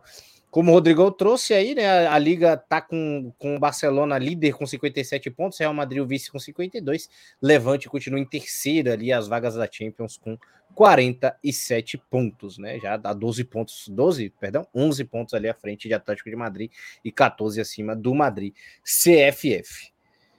Vamos dar esse pulo? Quer passar pelo chat antes, Rodrigo? Para antes da gente vir chat, pelo chat antes da gente dar a entrada de vez no território nacional, né? O João Vitoriano estava aqui comentando com a gente também. Um abraço para ele. O nosso querido Leandro falando da situação turbulenta né, na equipe do PSG tem afetado. É, se a situação turbulenta no PSG pode afetar o desempenho na seleção francesa. Eu acho que a seleção francesa já se, já se afeta por si só, né, Rodrigo? Não é muito, não é muito problema do PSG. Você acha que o, PSG transfere isso? Acho que tem vários outros aspectos, mas aquele que a gente mencionou já sintetiza isso. Né? Correndo de Acre achando que a Diani é uma centroavante. Não é. Entendeu? Isso já é um problema. Dos grandes, dos grandes, né? O João Paulo Borges falando que a Lixa Lehmann para ele é a melhor jogadora do mundo. O Leandro falando dos problemas da Juve. A Mari Ribeiro falando boa noite. Até não gostou da indicação da Alexia Putede. Calma, a Alexia Putede já jogou seis meses, mano. O LFG Manó tá falando aqui. Eu acho que Portugal deve ser a maior surpresa da Copa do Mundo. Não duvido desbancar a Holanda e avançar para as oitavas. Tem uma coisa que eu aprendi com o Rodrigão maravilhosa, viu? Não é só a qualidade que entra em campo. Vai ter força física, vai ter um bocado de coisa e não vai ficar tão fácil assim ainda tem muita coisa que vai acabar entrando em campo, apesar da, apesar da derrota hoje da Holanda de 2 a 1 para a Áustria. Tô, tô errado, Rodrigo? Exatamente, exatamente. Tem muita coisa que entra em campo. Acho que tem uma questão de maturidade na seleção portuguesa. A gente precisa olhar. A gente vai falar das seleções ainda, né? Mas, sim, sim. de fato, acho que tem uma questão de maturidade para grandes jogos que Portugal ainda precisa criar casca. Precisa. E aí é com, aí é com o tempo, né? O Leandro falando da dor de cabeça do Arsenal, né? Que perdeu no feminino e no masculino, e os dois perdeu ali praticamente a briga pela liderança. Cadê essa Jorge? Ah, a Mari botou aqui, eu não vejo a hora da finalíssima entre Brasil e Inglaterra. Tô, tô sentindo sua maldade, viu? O Lef botando aqui que não perca o Senegal e Haiti hoje, né? Torcendo às 10 horas da noite. Já, já a gente fala mais sobre isso, né? O Vanderlei tava até perguntando sobre. O Lef comentando que, na opinião dele, a Liga Fechada seria interessante, né? E ele botou que até porque o próprio masculino tá querendo ir nesse caminho, né? Com a Superliga Europeia, talvez seja questão de tempo. É verdade. Lembrando que as equipes brasileiras também estão negociando uma emancipação da, da, da, da, da CBF. Ele ainda perguntou aqui, ó, mas seria ruim para demais equipes, pois como elas chegariam em uma Champions League? Né? O, o, cenário é um cenário que não pode ignorar. Exatamente disso que se trata. É uma elitização completa do futebol que não é bem-vinda. Eu acho que neste momento não, não é bem-vindo. Ainda mais para esse momento de construção. Rodrigo, agora sim, vamos dar esse salto maravilhoso para a Supercopa do Brasil. Vamos falar da maravilhosa vitória do Corinthians de 4 a 1 para cima do Flamengo, onde foram expostos, né? Foi exposto, né? Os investimentos do, do Flamengo foram colocados pela primeira vez em campo. E aí, né? Soberaneou completamente Arthur Elias e suas comandadas numa vitória, dá para dizer até que é cachapante né, para um Flamengo que vinha sendo vangloriado pela mídia por conta da vitória de 10 a 0 para cima do Ceará. Exatamente. É... Vamos lá, vamos lá, vamos dar esse salto que a gente vai continuar, na verdade, falando de clubes, né? Antes da gente falar das seleções. Então, nada melhor que a gente terminar falando da final da Supercopa do Brasil. Eu acho que o, Corinthians do Arthur Elias, ele mostrou uma capacidade novamente, né? Para variar, mostrou essa capacidade de aprender com jogos que, que não vai tão bem assim. Né? Corinthians, ele venceu ali o, o Atlético Mineiro, mas não jogou tão bem. É, depois é, é, é, é também não, não, não, não, não foi tão bem contra o Inter assim, né? Mas teve algumas melhoras, foram testes diferentes, né? Contra o Atlético Mineiro. Eu lembro que o Corinthians ele foi numa lógica de vamos no conforto, vamos tentar é, é, é, aquelas jogadas um pouco mais forçadas, não rolou muito. Contra o Atlético Mineiro foi o inverso, o oposto de vamos construir o jogo, e aí a Milene Fernandes não foi legal porque não tinha nenhuma jogadora ali de ultrapassagem, né? O, o time só foi melhorar no segundo tempo com, com, com algumas entradas, por exemplo, da, da, da, da Tamires é, ou, ou da Vika Albuquerque. E contra o Flamengo ele mesclou isso mesclou isso, colocou é, é, é, jogadores que cadenciam, jogadores que, que foram bem anteriormente, é, e, o e o Corinthians foi absolut, absolutamente dominador do, do, jogo. Acho que existiram algumas peças que se destacaram. A Milene Fernandes ela não tinha sido ainda testada de maneira centralizada na referência como falsa nova e foi muito bem. Bastante. A Diane, eu acho que ela entendeu muito bem a função da Juliana, que é uma volante que cobre aquele espaço e não precisa muito de ajudas extras. A Juliana consegue por si só cobrir aquele espaço tanto ofensivamente, de não precisar de muitas aproximações para passes curtos, ela consegue distribuir bem. Isso faz com que a Diane possa se aproximar muito ou da Jennifer, quando é a referência, ou da Milene Fernandes, como foi nesse jogo no Flamengo. E essas aproximações é, deram bom para o Corinthians. Muito bom. Né? O Flamengo sofreu bastante. É, e foi curioso ver que o Corinthians ele optou por é, é, fluir muito mais no lado direito. Né? O lado esquerdo ali, embora tivesse com a Tamires, é, é, o Corinthians, embora a marcação do Flamengo estivesse mais frágil nesse lado da Tamires, mas o Corinthians escolheu jogar muito mais pelo lado direito. Quero dar tinha ali marcando. Mas é aquela questão da confiança. Tá confiante, tá fluindo mais, vamos por aqui mesmo. Então, esse é um apontamento que precisa fazer para o Corinthians, né? Acho que um destaque negativo para o Corinthians foi a zaga. A zaga não foi legal. Pelo menos duas situações de gol ali, claro, que o Flamengo poderia acontecer, mesmo o Flamengo não ter, tendo criado quase nada, mas só muito na, na bola aérea, basicamente. É, tentativas de linha de impedimento sem sentido. A Andressa foi muito mal. A Yasmin também não, não, não foi legal. É, é, é o, o sistema de, de, de defensivo do, do, Corinthians precisa ser, ser, ser melhor sincronizado, vamos dizer assim, né? Mas isso também não é de agora, não. É, e o Flamengo, assim, é a desorganização completa. Acho que taticamente o Corinthians ele tende a criar um domínio posicional que sufoca qualquer time, mesmo o Internacional, que é uma equipe, eu acho que hoje é mais forte do, do que o Flamengo, sofreu demais com o Corinthians, né? o Corinthians ele tem essa estrutura muito bem colocada e recupera bolas muito facilmente, e tem a bola muito flui a bola a, na posse de bola muito facilmente. E o Flamengo sofreu com isso demais. Depende muito da, da, da Duda Francelino. A, a, a Gil Crivellari ela não consegue, é, eu acho que ela precisa de, uma, de um suporte maior. E você fica muito dependente ali da, da, da, da, da inteligência da Jucinara, basicamente. Em, em alguns momentos, né? é, para ela achar o passe ou um lançamento, um cruzamento no momento correto. E ela conseguiu isso até algumas vezes. Mas é muito pouco o Flamengo. Muito pouco o Flamengo. Esse 4 a 0 foi absolutamente justo, né? E eu acho que o Flamengo ele vai ter para o Campeonato Brasileiro uns retornos importantes, né?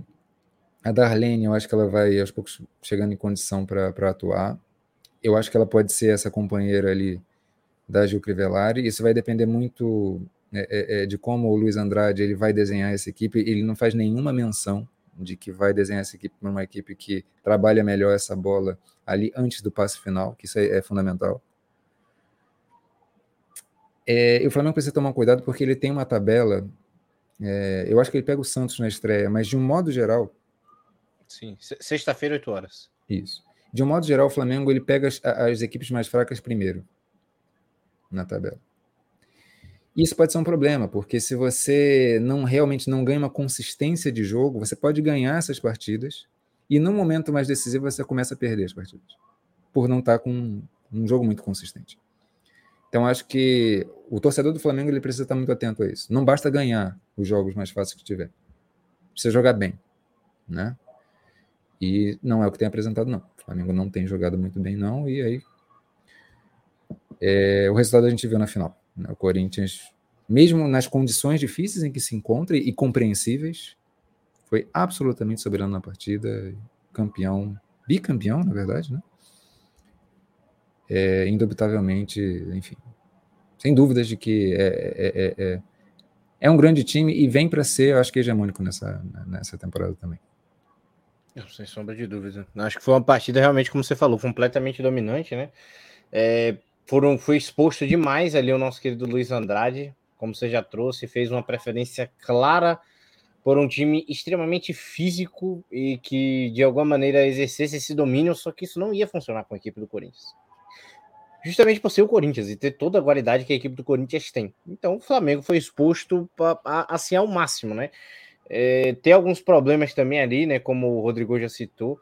A Gil Velari, né? Chegou a ter alguns jogos ali sem a Duda por conta da lesão. E estava indo bem na equipe do Flamengo, né? Com a volta da Duda, parece que potencializa o que tem de pior na Crivellari. E ela passa a não jogar bem ao lado da Duda. É impressionante como a coisa não, não encaixa. Ela passa a, a, se aproveitar dessa vantagem física do Flamengo e passa a acelerar mais o jogo. Ela não se preocupa tanto com a criação. Então, e justamente não é culpa, não é culpa dela, é justamente por isso porque o Flamengo não tem essa, essa preocupação, como o Rodrigão falou, do primeiro passe. E as jogadoras que tem que podem ser utilizadas, o Luiz Andrade não usa, né? Como é o caso ali da, da, da própria Kailane, né? Zagueira improvisada de primeiro volante. Física. Foi a jogadora mais exposta no jogo, porque na saída de bola ali ela teve uma dificuldade tremenda na pressão que a, que a equipe do Corinthians fazia. Sofreu uma dificuldade absurda. Né, em duas roubadas de bola, o Corinthians já conseguiu fazer um 2 a 0 né, numa delas num pênalti, inclusive, na falha da, da, da, da zaga ali, e também na falha da goleira Bárbara. E um, um Flamengo que, assim, é, é, acho que o Rodrigão chegou a falar isso em outro momento, até que a gente, da, aqui do DPO que a gente falou. São etapas e a torcida vai começar a cobrar. Uhum. O momento tá aqui, o Flamengo tá, tá, tá, tá no estágio inicial. Aí o Flamengo se preocupa um pouco mais com o feminino. E aí faz algumas contratações. E aí faz as primeiras menções. Aí vem Darlene, vem Maria Alves, é a Kailane, o, Leandro, né? A Kailane Júnior, não. Kailane Júnior é a meia. É a volante, no caso, né? Contrata a Duda, e aí o time ganha um corpo. Aí nesse ano o Flamengo, claramente a mensagem passou é: o futebol feminino importa. E a gente quer fazer com que o futebol feminino esteja é, é, é, é num patamar que o Flamengo está fazendo com tudo. Flamengo faz no basquete, o Flamengo faz no futebol masculino. A gente também quer que o futebol feminino esteja nesse patamar. E fez um baita investimento. Contratou muita jogadora boa, não só por, por nome, Gabi Lovain, é, Thaís Regina, Agostina, é, achou que a goleira Bárbara também representasse isso, trouxe a Carolina Alves, trouxe algumas grandes jogadoras ali dentro do, do elenco. Tem um time bom nas mãos e pode formar esse time bom e um time que seja competitivo. Vai chegar hoje e vai mudar se tivesse um técnico maravilhoso, ia ser super equilibrado com a equipe no Corinthians? Talvez não. Talvez o Corinthians ganhasse da mesma maneira. Porque continua sendo o Corinthians com o tempo de trabalho que tem. Mas a partir de agora que isso aconteceu, precisa direcionar o foco em melhorar o time. Se você chegar o tempo, e esse é o meu medo, do mesma coisa que acontece na seleção brasileira. Se o Luiz Andrade ir mal, precisa ter peito para tirar o Luiz Andrade.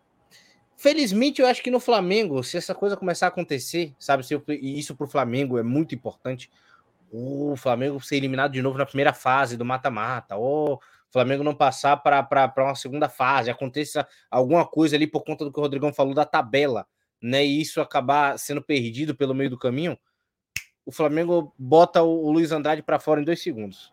O Flamengo demite técnico no masculino em ligação telefônica às três da manhã. Não ia ser muito diferente com o feminino.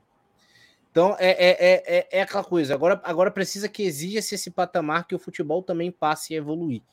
E aí, desse patamar que, que, que, o, que o futebol passe a evoluir, também vem as, as preocupações de infraestrutura. A gente ainda vai falar da, da questão do que a Tamires falou também sobre, a equipe do Flamengo, né, Rodrigo?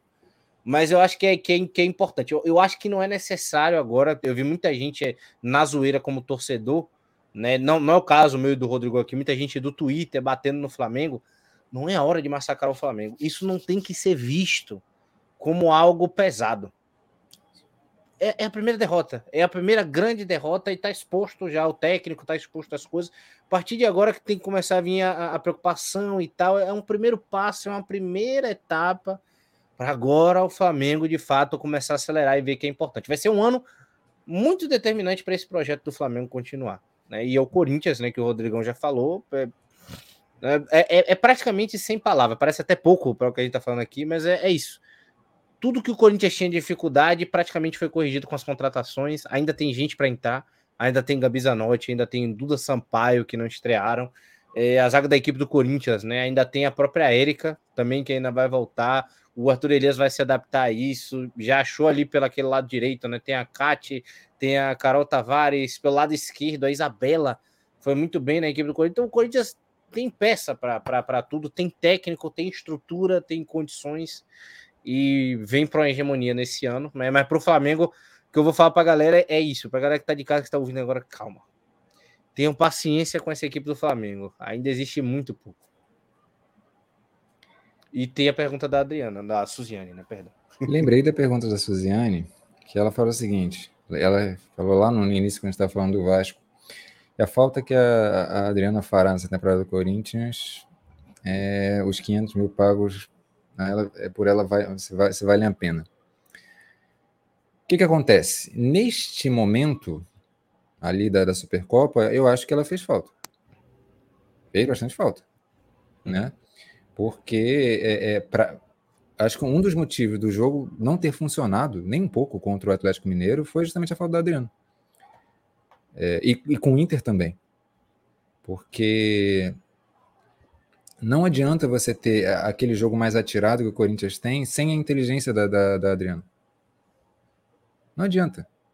A Adriana é uma jogadora é, é especificamente muito importante nesse, nesse, nesse aspecto. Por isso ela está importante para a seleção brasileira também né, no estilo que a Pia coloca. É, agora, é, pro decorrer da temporada, eu acho que o Arthur Elias vai conseguir ajustar o time. Eu acho que ainda vai faltar assim, uma, uma peça para além da Vicky Albuquerque, que eu acho que a, a, a, essa, a Vicky Albuquerque é essa peça que consegue sair de trás nessa velocidade, na ultrapassagem, atacando espaço com muita rapidez. Só que a Adriana é mais. Né? Eu acho que o Corinthians ele, ele pode sentir falta da Adriana nesse aspecto, mas vai compensar em tantos outros aspectos que me faz dizer que o Corinthians ele tem tudo para nessa temporada é, é, ter a melhor equipe que já teve. Ser ainda mais hegemônica do, do que nas temporadas em que ganhou absolutamente tudo tem condição de. É claro que tem desafios, existe uma, uma, uma transição para estilos de jogo, para sistemas de jogo. Talvez a gente veja esse melhor Corinthians na próxima temporada. Né? Mas ele já tem jogadoras para conseguir isso. Então, acho que a Adriana é, é... ela é uma jogadora interessantíssima, seja, seria muito bem-vindo que ela, que ela continuasse. Né? Mas os jogadores têm o seu destino, têm os seus anseios. Né? Jogar na Liga Norte-Americana acho que vai ajudar, inclusive, para o estilo que ela tem. Acho que vai ser interessante. É...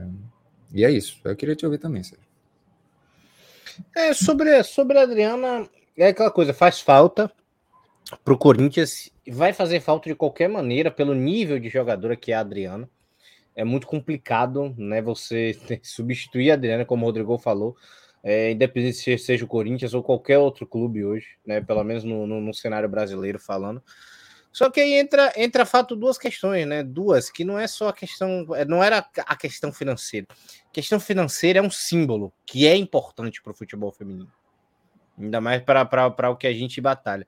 A questão é, ela queria dar esse passo a mais na carreira, e aí o ela querer, né, faz essa parada do tipo, ela querer dar esse próximo passo, e para dar NWSL, né, é ter esse nome mais reconhecido mundialmente, por tudo que ela já vinha fazendo pelo Corinthians e tudo que ela vinha fazendo pela seleção.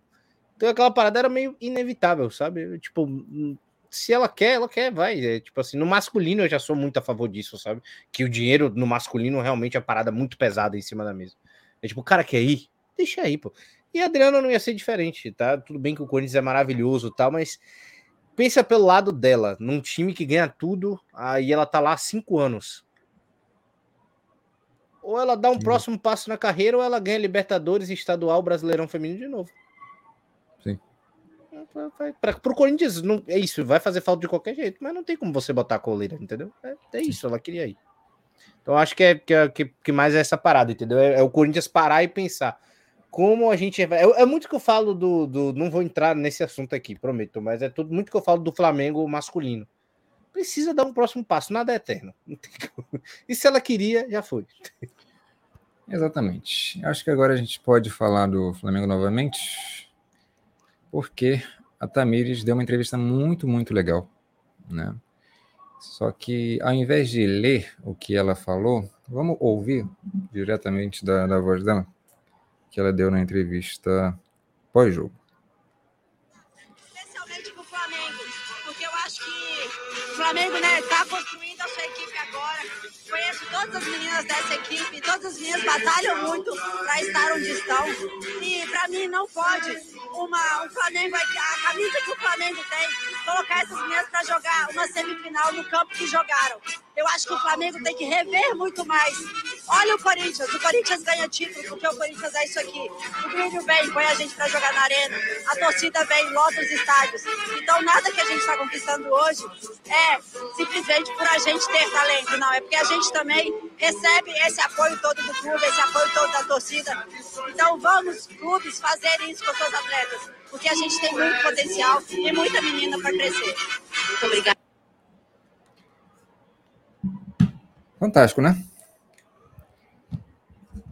A gente viu recentemente a Jéssica Silva, jogadora de seleção portuguesa e do Benfica, fazer algo parecido em relação ao Sporting, depois do Benfica ter goleado também o Sporting. Isso no futebol feminino é muito importante, porque traz um pouco aquilo, é, é uma dimensão daquilo que trouxe o Sérgio anteriormente, que é a torcida do Flamengo, e aqui não só a torcida do Flamengo, mas a torcida em prol do futebol feminino precisa cobrar que times com potencial como o Flamengo deem passos mais largos em relação à sua evolução. Então, uma declaração dessa, e no futebol feminino é legal porque há espaço para isso, né? É, você não vai ser interpretada, a Tamires ali, ela é, é, não sei algumas exceções que sempre existem, mas ela não vai ser interpretada como cuida do teu Corinthians. Não. Existe uma mentalidade no futebol feminino que vai muito nessa direção de é todo mundo cuidando de todo mundo. Isso é bem-vindo, isso é bem visto. Porque é, é, é uma luta em comum.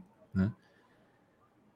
E a Tamires, ela, ela, é uma dessas vozes, sabe, Sérgio? É, não é de hoje, não. Ela, ela é uma voz bem importante em vários aspectos, especialmente no que tange é, a, a, a, a, questão do pós-carreira. Ela pensa bastante sobre isso, ela se prepara bastante e, e também ela, ela fala bastante sobre isso, né?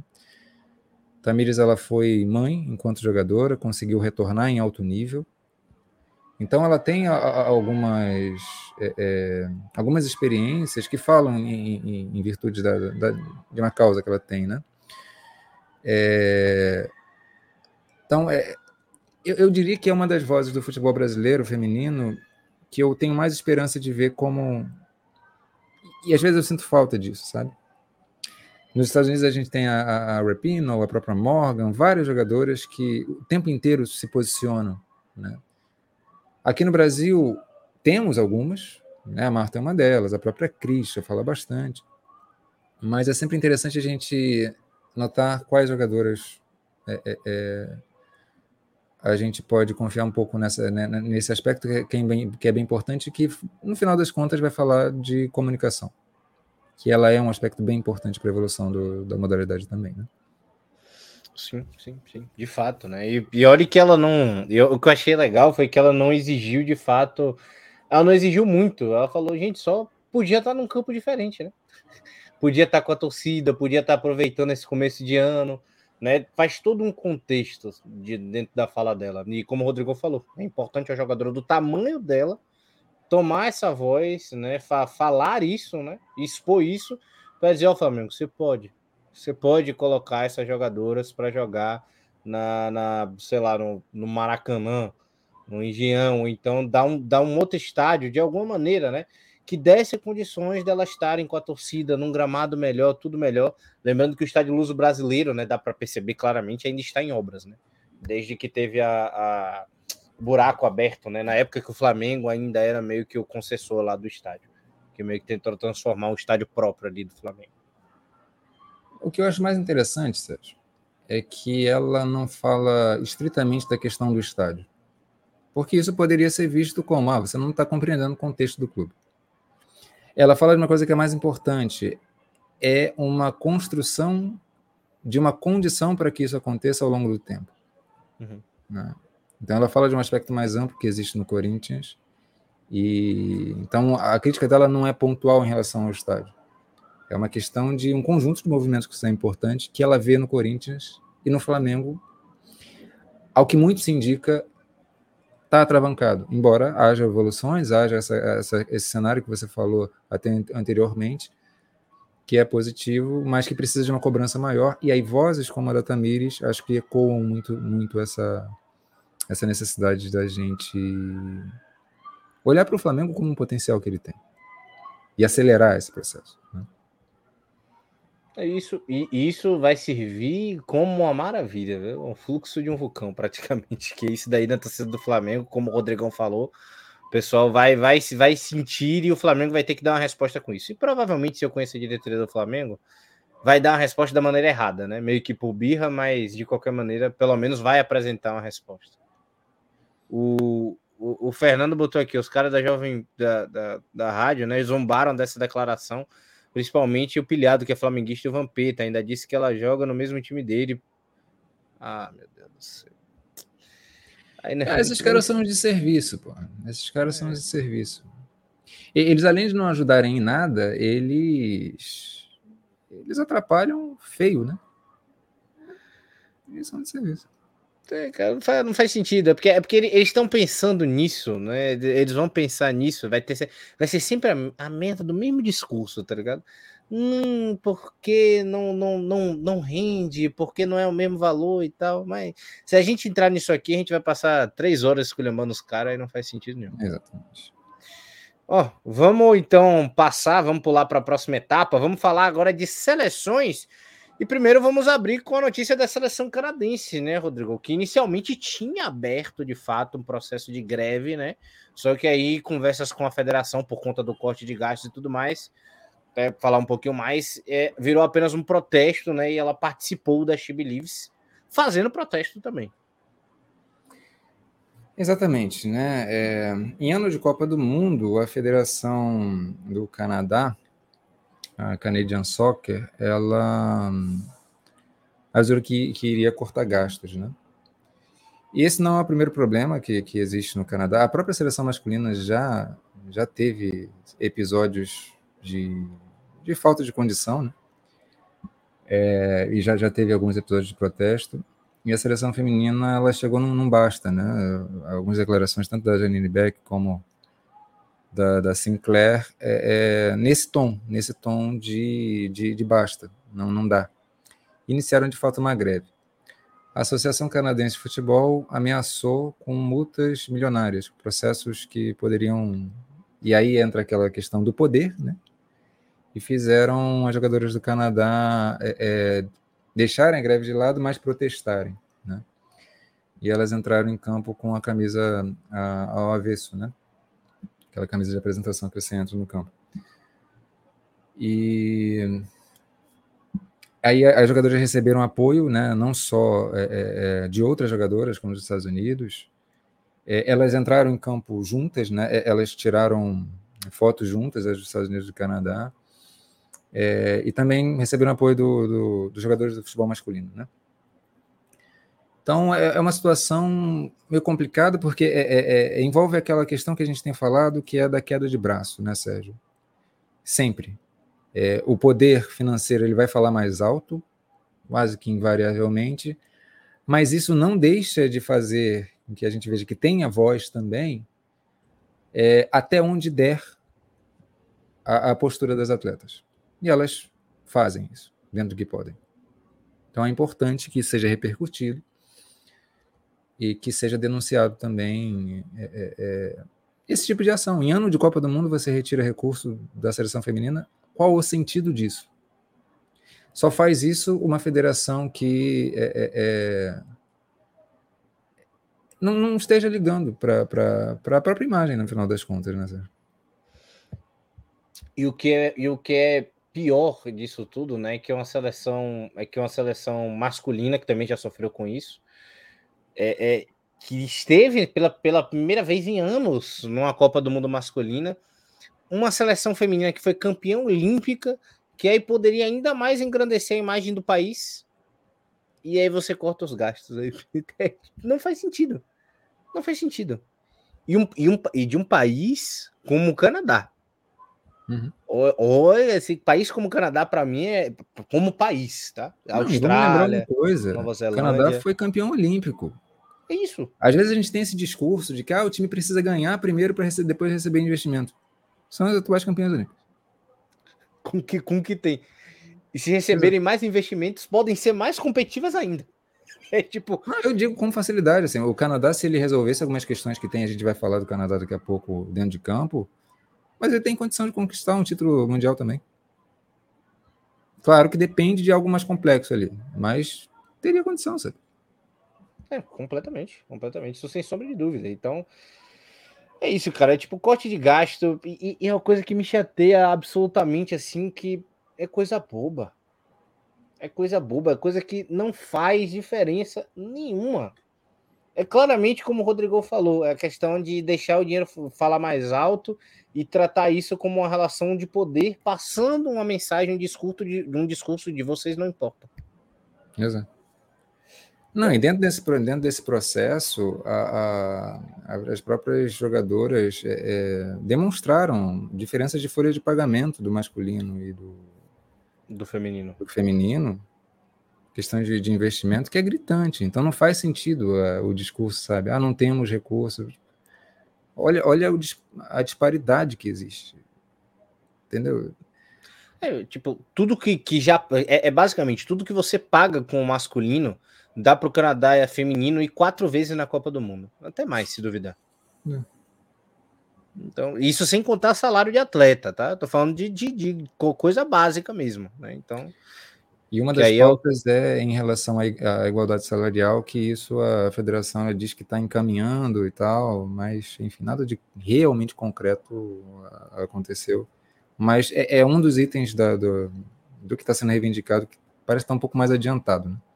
Lembrando que só a Federação Galesa até hoje se, preocupou, se preocupou em igualar os salários né, do, do feminino e do masculino. Se eu não estou enganado, Rodrigo. A Galesa, a, a, em alguns aspectos também, a, o Brasil também tem, tem essa questão daquelas despesas diárias, né? É, que, que, que tem os jogadores e as jogadoras é, é, o mesmo valor. Algumas, algumas seleções têm isso, sim. Mas o Canadá está nesse processo.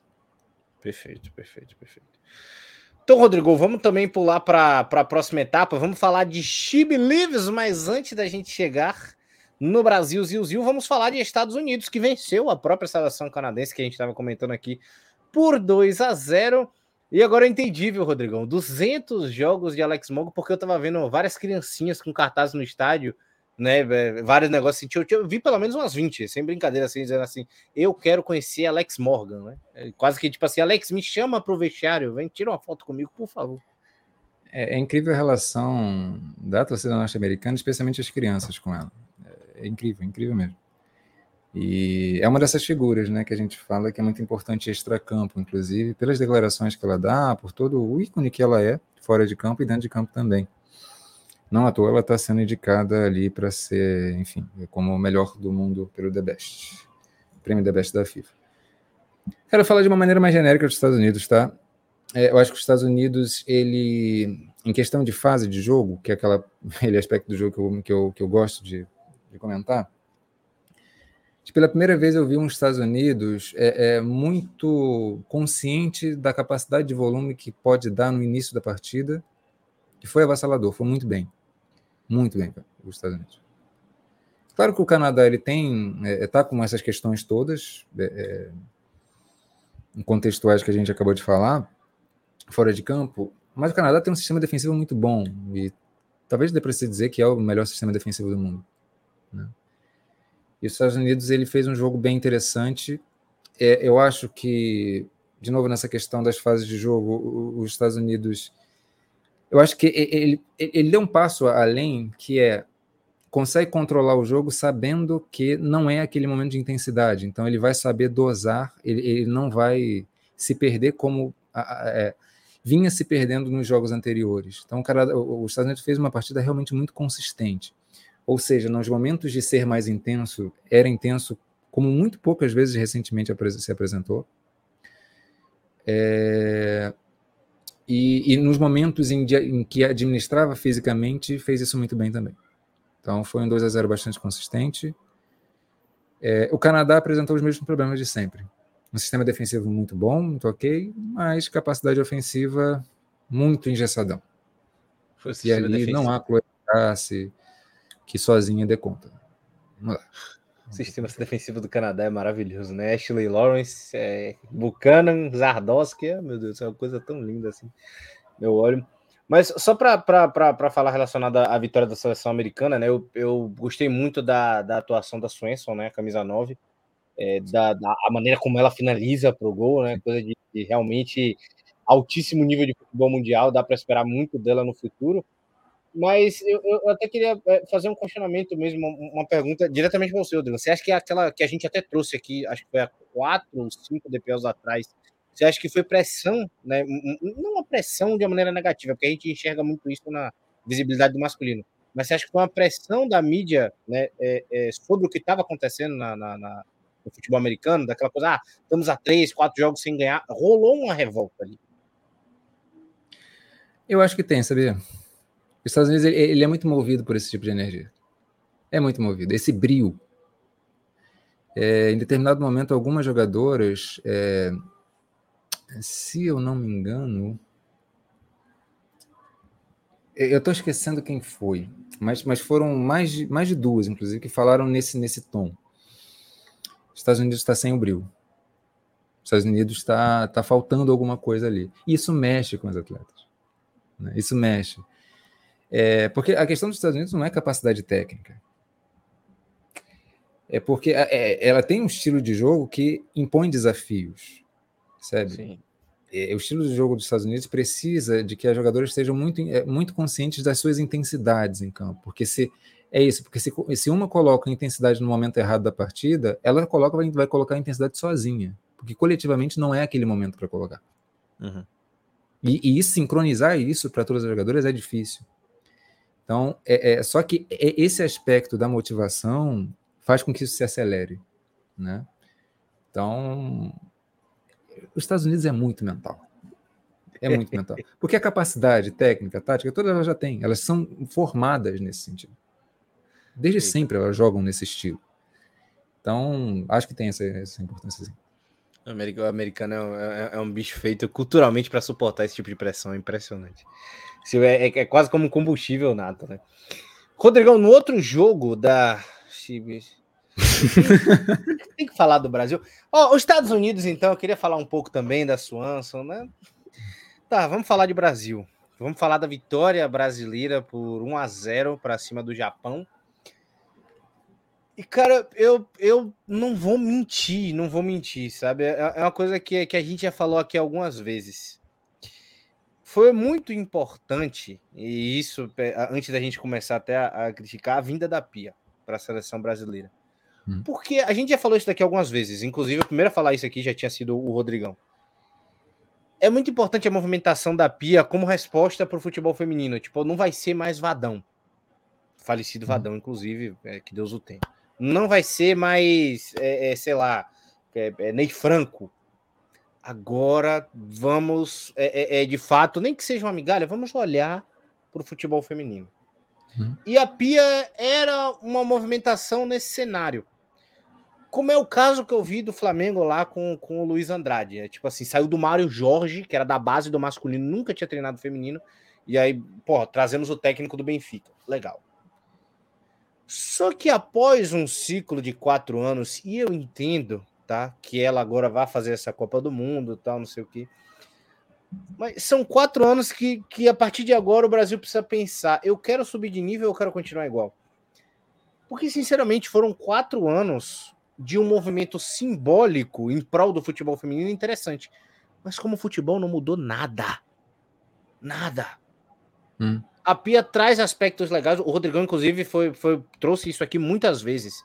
É uma pessoa que visualiza bem, é, é, faz bem para o, o, o ambiente do futebol brasileiro. É uma pessoa que olha com cuidado a base, olha de maneira interessante para os processos. Ela está preocupada, já é a movimentação voltada para o futebol feminino. Mas e o futebol? E ela sendo técnica da seleção brasileira? Uhum. Gente, assim, se eu botar o Flamengo masculino hoje para enfrentar, com, como aconteceu com o VP o Nova Iguaçu, ele vence de 3 a 1 jogando mal. Se o Brasil enfrentar uma seleção fraca, ela vai vencer jogando mal, porque a gente tem muita jogadora de qualidade. A gente tem posição física, a gente tem muitas vantagens, a gente tem muitas características. Foi assim já que a gente chegou numa qualidade absurda da Marta, da Formiga, da Cristiane. Naquela final de 2007 também foi vice-campeã para a Alemã. Perdemos taticamente por uma seleção alemã que inferior ao Brasil conseguiu se defender o suficiente, conseguiu fazer aquele jogo ali para sair com aquela vitória de 2 a 0 e tirar a melhor seleção, a melhor seleção que era nossa. Mas faltavam alguns aspectos. E eu vejo a gente estacionado em 2007 até hoje. É, é, é, é impressionante. E quando tinha que estar tá sendo desenvolvido. E o que me deixa mais chateado, a gente conversou ontem no, no pós-jogo, falou sobre, é que existe o Corinthians. Existe é, é, WSL, existe é, é, a Liga F, existe várias outras Existem exemplos no mundo todo e aqui que o futebol pode ser diferente. Que a gente pode jogar bem esse esporte dentro do feminino. Não é dizer assim, ó, oh, é o que elas conseguem. Elas já atuam em alto nível pra cacete. Eu já consigo cobrar. Até jogadores aqui, às vezes, que a gente critica, tomada de decisão, algumas coisas ali, que uma causa da Geise. Tu viu que ela entrega no Barcelona? Como é que ela entrega no Barcelona? É, é, isso, é, é, isso que fica meu questionamento. Todas elas que estão ali podem entregar e a gente ser uma seleção top para ganhar a Copa do Mundo. Ou para sempre, vamos passar a mão na cabeça, dizer que tá tudo bem. E não é culpa das jogadoras, não tô falando isso para criticar jogadora nenhuma. E Copa América tá suficiente. É Copa América, vamos ganhar porque o nível é claramente inferior ao nosso a, a, Liga Colombiana, que era nossa principal, que estava subindo para ser nossa principal rival, não tem nenhuma liga profissional. Tá com a liga ali ainda é, é, meio que nos negócios e tal. Então, a gente que está nesse caminho de evolução tem jogadoras para isso, pode aproveitar uma geração maravilhosa. Porque, sabe, dependendo do trabalho que a gente fizer, em 20 anos a gente não pode ter um título de Copa do Mundo, mas a gente não está caminhando nessa direção. Sérgio, eu vou trilhar um caminho um pouquinho diferente aqui do que eu costumo fazer. Por favor. Sabe por que que Jonas Urias, na época, Jéssica de Lima, ambos treinadores, na época, Jonas Urias continuou, Jéssica foi para Ferroviária. Na época elogiavam bastante, especialmente o Jonas, elogiavam bastante a Pia. Porque no momento em que eles precisam de algo para a seleção sub-20, é, eles vão ter uma resposta de nós vamos dar porque é, a gente vê na conjuntura da CBF uma, uma resposta de relevância em relação ao futebol feminino muito simbolizado na figura da Pia. Pela presença da Pia lá, pelo fato da presença, é, pelo fato da Pia estar no comando da seleção brasileira feminina.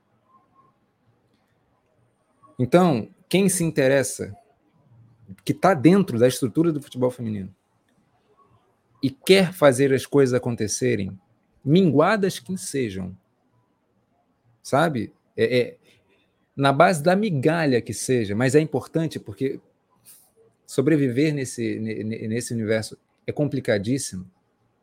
Ter o mínimo de recurso possível, o mínimo de projeto possível, a pia ela funciona como uma vitrine de a CBF se importa com o futebol feminino brasileiro. Então, isso para a cadeia inferior, é, cara, é crucial. É crucial. É, e claro, isso se insere num contexto ali, pós-Vadão, pós aquele cenário muito efêmero que dominava, uma lógica muito efêmera que dominava o cenário do futebol feminino brasileiro. Isso é, é um valor simbólico muito importante. Só que quando a gente vê dentro de campo, a situação é completamente diferente a gente vai falar um pouquinho daqui, daqui a pouco. Só que antes eu queria puxar um segundo aspecto, que é em relação ao que a gente entende por futebol feminino. E aí eu acho que existe um, outro aspecto que entra, que é assim, e aí em relação às mídias, eu me insiro nisso, porque a gente, a gente faz um trabalho de comunicação aqui. Sim. Às vezes é muito fácil, Sérgio, pegar algo que a gente não gosta no trabalho da gente e fazer daquilo um bom produto.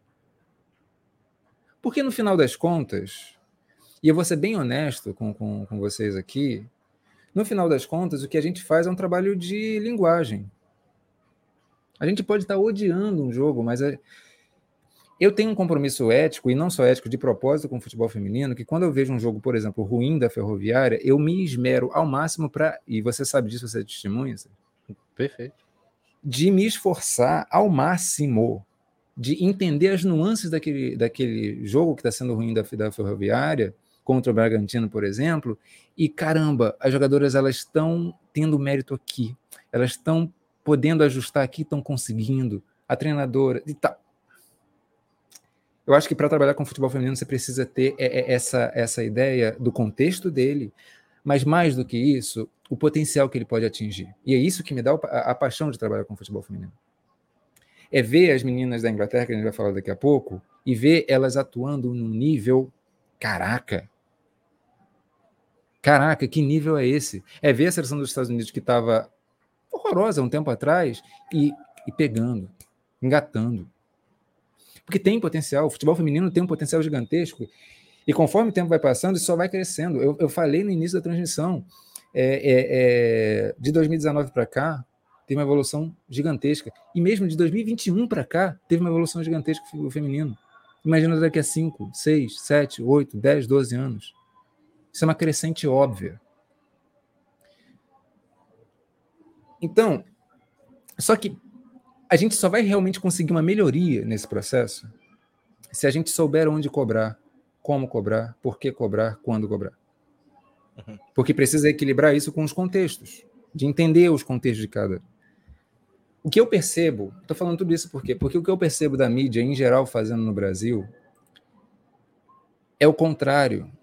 É fazer do futebol feminino um trabalho meramente de linguagem. No fundo, eu não vejo as pessoas acreditando de fato no potencial desse esporte, dessa modalidade. Porque ver o jogo que a seleção brasileira fez contra o Japão e achar que aquilo ali está aceitável,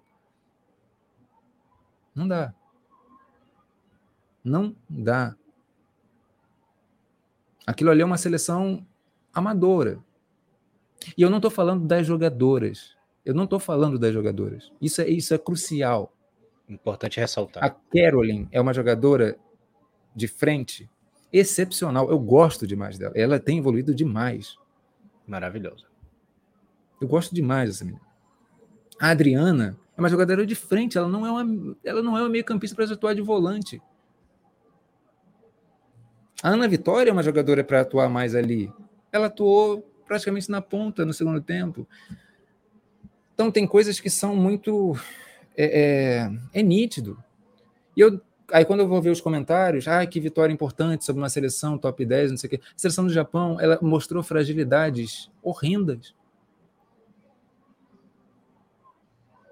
É uma seleção que construiu muito bem, muito bem, determinadas jogadas. É interessante, mas a fragilidade defensiva do Japão, a gente ter feito um gol só naquilo ali é uma vergonha. E o gol só saiu por causa de um refino que a Marta tem, por ser a Marta. A Marta, é, é, a questão da, daquele lance do gol não foi uma pedalada. Não, não foi é, a condução que ela deu, foi o tipo de passe que ela deu para o Debinho. É um tipo de passe rasteiro, forte, firme. Isso, isso faz toda, toda a diferença. Ela, se, ela fez o gesto correto para aquilo ali. E a defesa do Japão tinha falhado da mesma forma várias outras vezes. E a gente não tinha aproveitado, porque as jogadoras estão mal desenhadas em campo. A questão não é a capacidade delas. É uma questão rítmica que eu, eu, eu bato muito nessa tecla. E vou, quando, eu, quando eu falo da Inglaterra, eu vou falar dessa questão rítmica. É muito complexa. A gente falou do Bayern de Munique. Como que o Bayern de Munique é uma, é uma equipe tão forte, tão interessante, tão legal, mas essa questão rítmica afeta demais o desempenho. E o Brasil tem esse, tem esse aspecto do jogo desenvolvido no zero. Está no zero.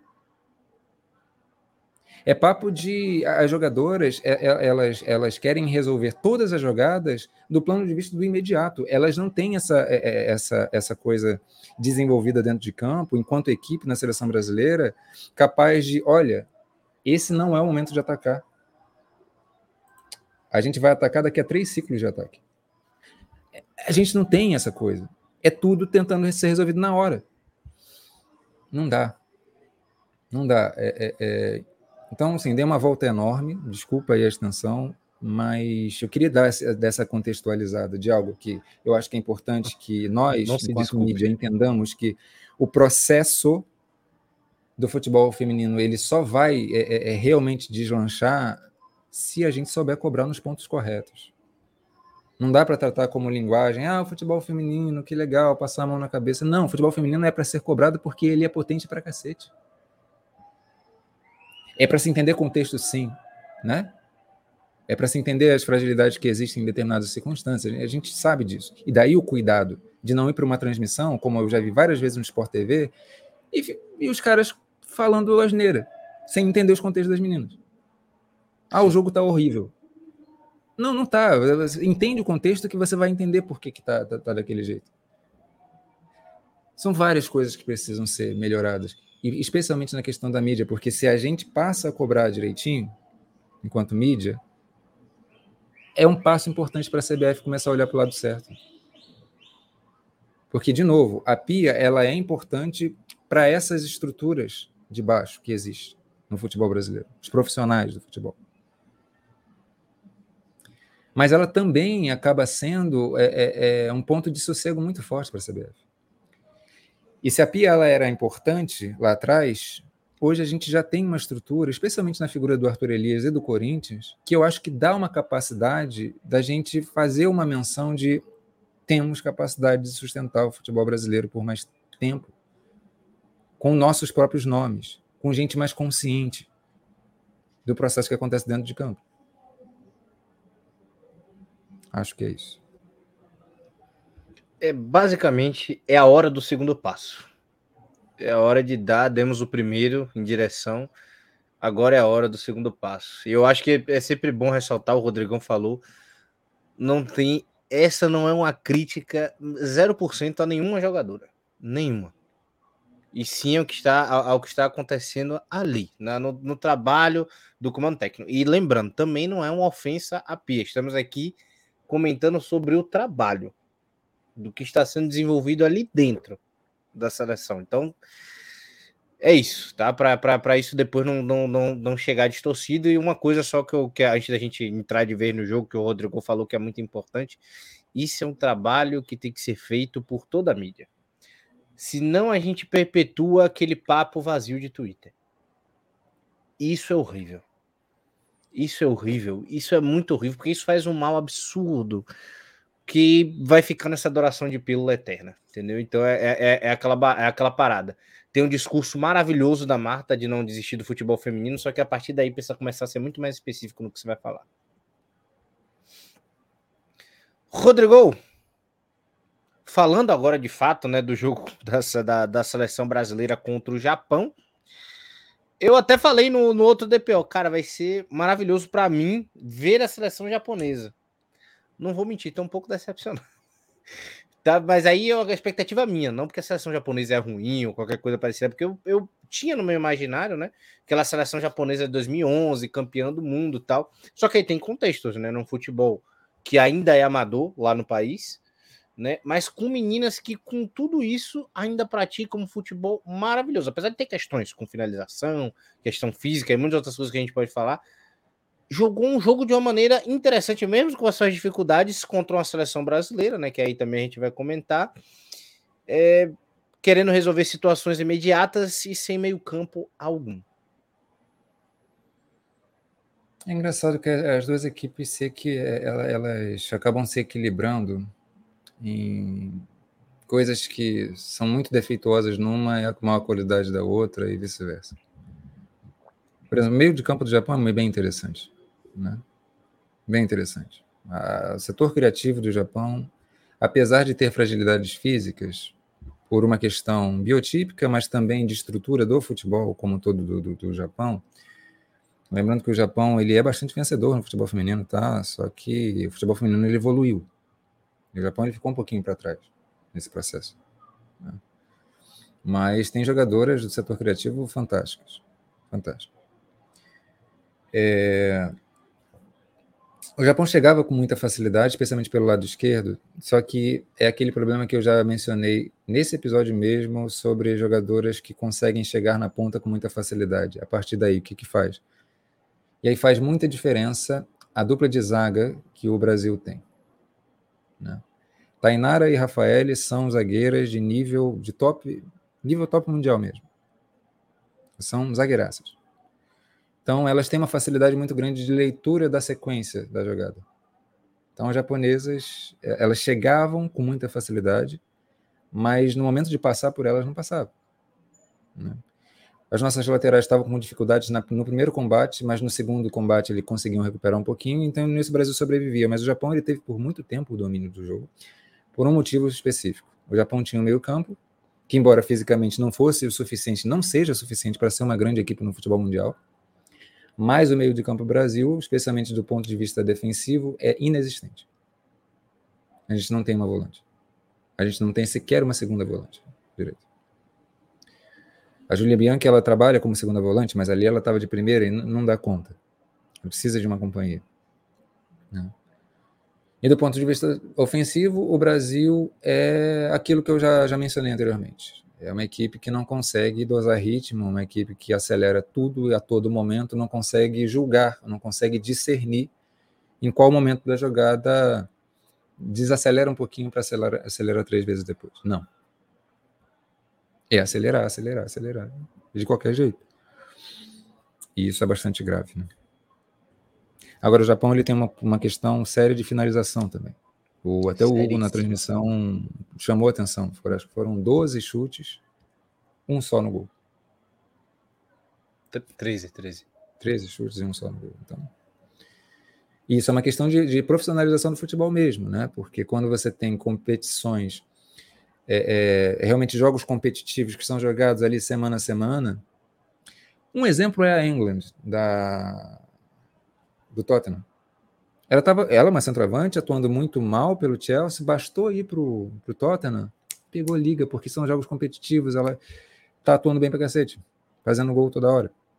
Né? Então, falta isso para as japonesas, sabe? O Japão nunca foi muito proeminente em, em criar centroavantes matadores. Não tem essa característica, né? Mas uma liga mais forte daria condição, né? De, de incorporar e até exportar jogadoras para o mundo e tal. Mas ainda falta isso, Japão. Falta, falta, falta, falta bastante de fato, né? E se, e se melhorar isso, né? De fato, né? Essa, isso daí vai levar um tempo ainda, né? Isso ainda sendo, sendo bem tratado, bem cuidado, aos poucos pode voltar a ser uma seleção de topo, porque é uma seleção de fato interessantíssima de se assistir. E falando, Rodrigão, interessantíssima de se assistir, temos a nossa querida Arnold Clark com a seleção da Inglaterra, né? Que vem é, se remoldando com a, com a Sarina pós né, a aposentadoria da nossa querida Ellen White.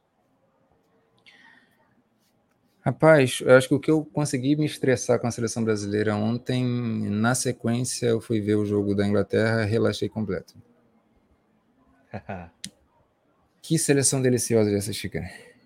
Porque é, é, toda essa questão rítmica que me estressa muito no Brasil, porque não, não, não existe essa, essa noção de que né, jogadas têm sequências. A seleção inglesa, ela, ao longo dos últimos três anos, ela vem trabalhando isso de maneira muito consistentemente. Especialmente com a chegada da Sarina, isso potencializou muito, muito, muito, muito. Então é uma seleção que consegue é, é, jogar e, e circular a bola em zonas em que ela precisamente vai saber dizer esse é o momento de acelerar, esse é o momento de rodar de uma maneira mais acelerada, esse é o momento de deixar a partida um pouco mais morta para administrar fisicamente, esse é o momento de, de, engatar de novo, é o momento de ler o adversário o que está que que tá fazendo. É, eu acho que tem uma questão contextual da Inglaterra, que é a Lauren James, ela no momento a Inglaterra tem uma questão que é a seguinte eu sempre falo isso ela precisa ser analisada de uma maneira mais é, é, com maior rigor vamos dizer assim uhum. antes de sair o primeiro gol porque depois que sai o primeiro gol aí vira é sinfonia é, é, é, uma coisa linda de ver mas até confiança? sair Oi? A questão da confiança que encaixa de vez depois do primeiro gol? É questão de furar um bloqueio defensivo que está muito confiante. E a Inglaterra, ela tem uma estrutura de jogo que ela, ela cai no risco de se tornar previsível. Cai no risco, mas não acaba não sendo previsível ou, ou não é previsível durante o jogo todo por causa da capacidade das jogadoras. Mas a Inglaterra faz aquele jogo, às vezes posicional, de a bola. A defesa sabe para onde a bola vai e se protege, faz a cobertura. Então a Coreia do Sul ela foi, botou cinco, uma linha de cinco atrás, uma linha de quatro na frente e uma ali circulando e acabou. E é isso. Enquanto o time adversário tem um vigor maior físico, é difícil. E é nesse momento que a Inglaterra ela, ela é muito testada mentalmente, extremamente testada. E a Inglaterra, ela, ela na Euro, ela estava na ponta dos cascos nesse, nesse sentido, porque é, é, ela estava com o time numa rotação perfeita. A Lauren James, nesse momento do jogo, ela, ela ainda precisa dar umas encaixadas, porque o time ele, forma de, ele funciona de uma maneira muito sincrônica. É um time que tem uma capacidade enorme de. E isso é, é, é, é eu já falei da Ella Tune da Alessia Russo no, no United. Para a Inglaterra, a, a Ella Tune, ela. Eu vou dizer uma coisa que parece um absurdo. Mas a Ella Tune, ela está na frente da Aitana Bomati em algumas questões rítmicas. Eu não estou dizendo que ela é melhor do que a Aitana. Acho que a Aitana ela tem um nível extraordinário demais. Assim. Mas em termos de apuração, de compreender é, é, ritmicamente é, é, é, momentos do jogo e, e, que espaços explorar, ela está na frente. E por isso que ela é tão decisiva para a Inglaterra achar essas saídas. Essas microacelerações no meio da jogada e depois das acelerações ela e a Alessia Russo têm a importância. Obviamente, a Kelly é uma, é, é uma das principais pontas do mundo, né? E a Lauren James, ela no primeiro gol ela foi muito importante. Eu até te mandei o vídeo. Sim, sim. O lance foi um pouco acidentado. E eu esqueci de falar o negócio da seleção brasileira. É, é, teve alguns lances da seleção brasileira que aparentemente foi um sucesso de, de construção, mas foi, foram lances acidentados isso eu, eu, eu, não, eu não levo tanto em conta na minha análise, sabe? De, de ah, produzir ofensivamente. Só que, dentro de, desse aspecto de um, de um lance acidentado que aconteceu, é, se eu não me engano, foi, foi ali numa articulação com a Bronze e da James, que a bola rebateu na, na no sistema defensivo e depois voltou para James. Só que aí, dane-se se é acidentado ou não, porque a, a, a capacidade que ela tem de se livrar da marcação, colocar na frente depois de sofrer o pênalti, é um negócio absurdo. É de uma genialidade absurda. E a Inglaterra faz o gol com uma boa batida da, da, de pênalti da, da Stanley. E depois, aí acaba, isso foi no, no, final do primeiro tempo, e no segundo tempo a Kelly já, já sai fazendo gol de imediato, um golaço, e a Inglaterra aí entrou na, na, na sinfonia. Né? E a Lauren James foi, assim, o destaque absoluto da partida. E a gente já pode ir até para a próxima imagem, que é esse o destaque. Né? Eu amo essa foto dela, esse sorriso dela é maravilhoso. 94% de, de acertos nos, nos passes, 3 de 4 dribles completados, né? É, 10 posses ganhas, é, 3 é chances totais criadas de gol e um gol. Ela, ela fez o último gol. Então foi uma atuação de gala de uma menina que está começando sua trajetória na seleção inglesa. E eu vou te falar um negócio, Sérgio. A Lauren Hemp, ela dentro de algum tempo, acho que vai ser vista como segunda opção. Eu acho. Você acha que a Lauren James vai ser essa primeira opção? Em, em algum momento, sim. Porque ela é mais versátil. A Hemp ela tem aquela coisa quase que monotemática, dela, dela carrega para o meio ou né, tem essa variação, ela vai para o lado com muita facilidade, porque ela carrega a bola. Eu acho que em termos de carregar a bola, de condução de bola, a Hemp ela tá top mundial. É difícil ver alguém que faz isso melhor do que ela. É, e ela faz com muita rapidez. Só que a Hemp ela chega muito fácil na linha de fundo, e isso às vezes Sim. é um problema, porque chega naquela zona que é muito difícil. A, a, a, a quantidade de opções ela fica mais limitada. E quem é melhor nesse aspecto do cruzamento e aspecto do, passe é justamente a Kelly. Né? A Kelly não chega com tanta facilidade como a Hemp, mas ela é mais versátil e cruza bem para cacete. Embora a Hemp cruze muito bem também. Mas o que eu estou falando é que a, a Lauren James ela tem uma versatilidade de ir para o meio, de flutuar, de criar dúvida na marcação e tudo mais, que acho que dentro de algum momento ela pode subir a ser a titular, sim. Ai, cara. Quem não, assim, quem. A maioria do, do, do, pessoal que acompanha aqui futebol com a gente, né? Futebol feminino e tal. Fica a minha recomendação para quem ainda não viu, que eu acho muito difícil, é, é só assista a Lauren James jogar. Muito do que o Rodrigão já fala também, claro, dessa seleção inglesa, daquela e tal.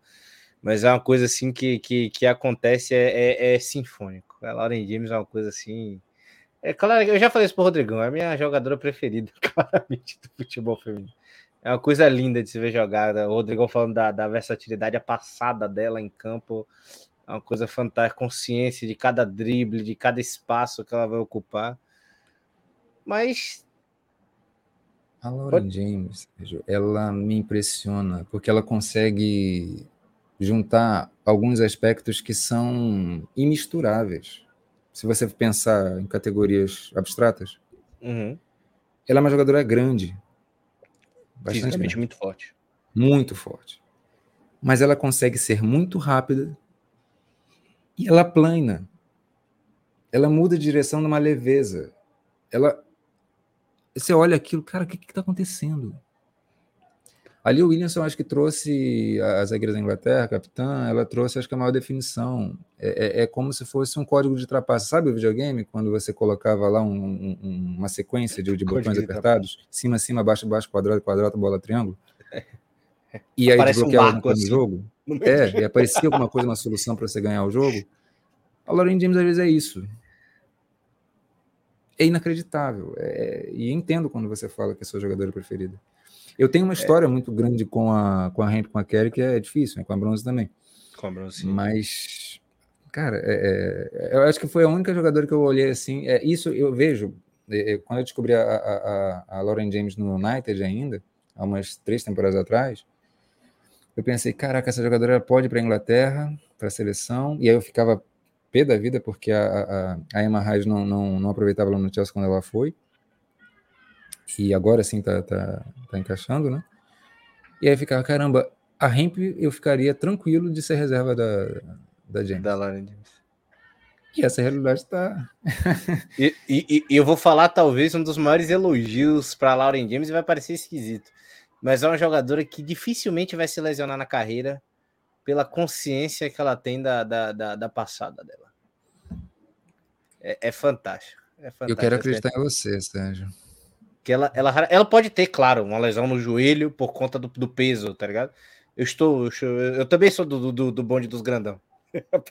para Lauren James, eu, eu, eu, sei como isso acontece, tá? A gente já teve também, enfim.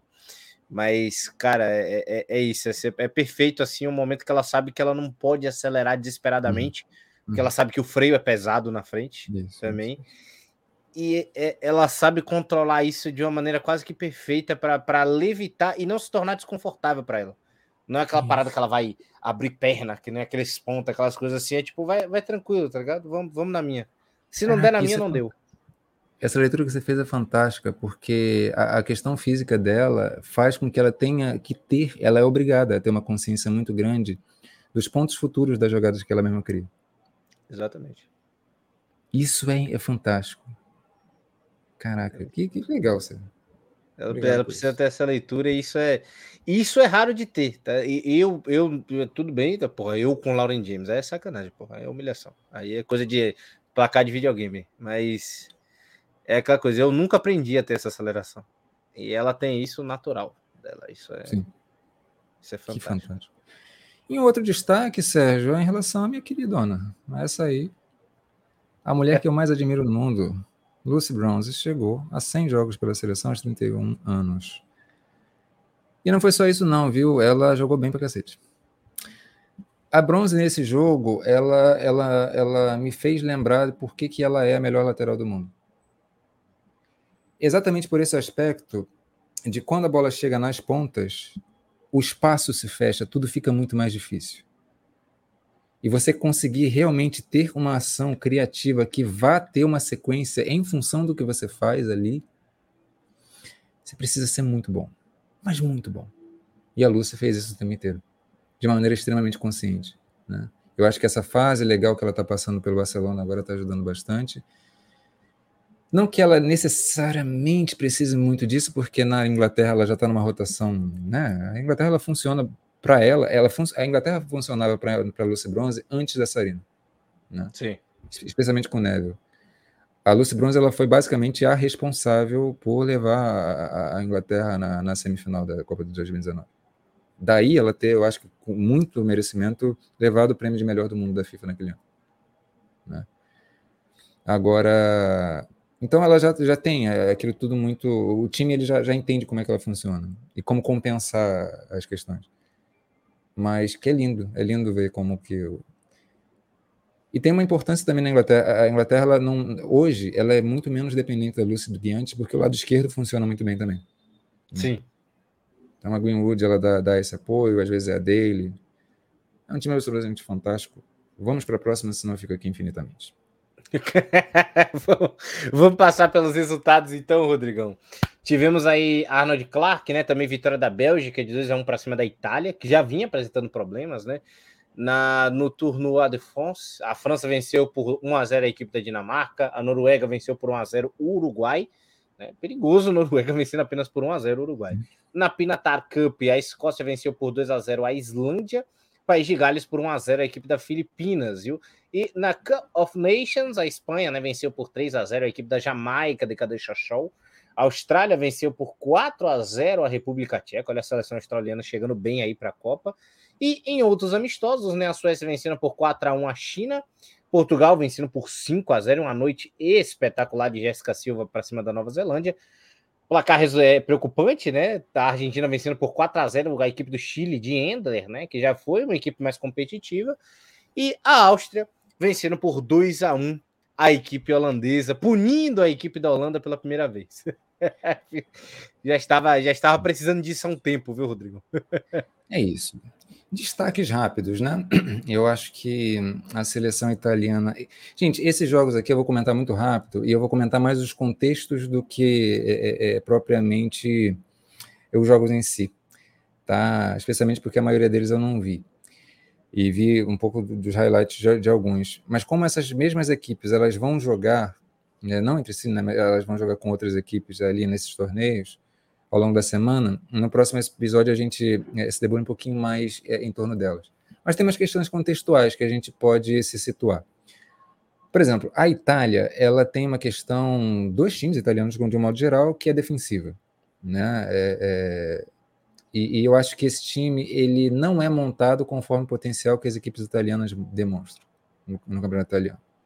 Acho que o meio ainda é um pouco engessado e eu não entendo por que, que a Santos da, da Inter de Milão não é convocada. É, é, é a, a Poli, eu acho que ela está na frente da Giacinte, sabe?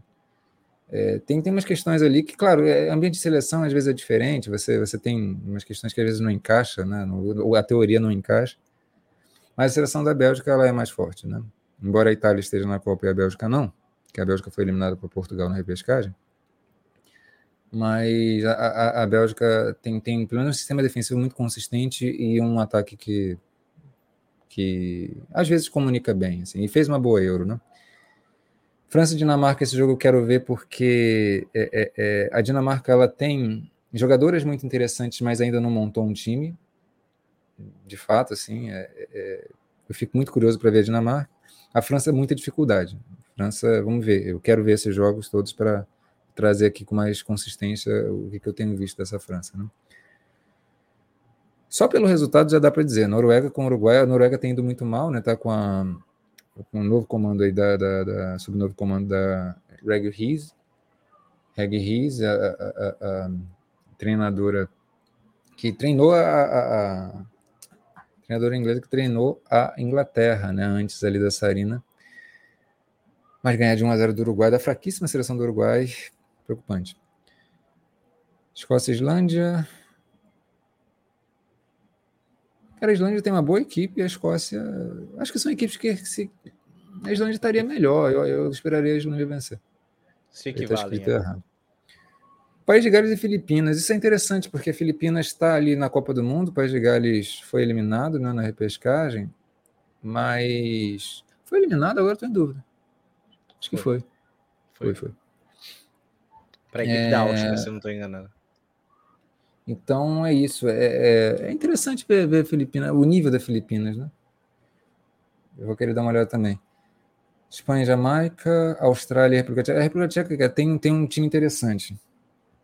Tem um time interessante. Foi um time que recentemente empatou com os Estados Unidos em 0x0, empatou com a Inglaterra em 0x0 também. Tem algumas defensoras que atuam nas principais ligas da, da Europa. E a Austrália vencer de 4 a 0 talvez tenha sido um, bom sinal. Suécia e China, nenhuma novidade. Portugal sobre Nova Zelândia, é interessante esse resultado para Portugal, né? Argentina e Chile, acho que denuncia muito mais a, a, fase horrível do Chile. E Holanda e Áustria. A Áustria tem um time, uma seleção inteira interessante, legal, gosto da Áustria. É, é limitada ofensivamente, mas isso é compreensível. Mas defensivamente é um time interessante. Venceu de virada a Holanda, que tem tido dificuldades há muito.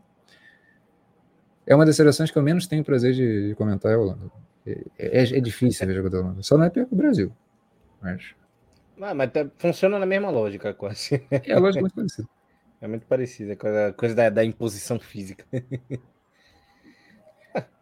Grande, Gão. Dupla de dois.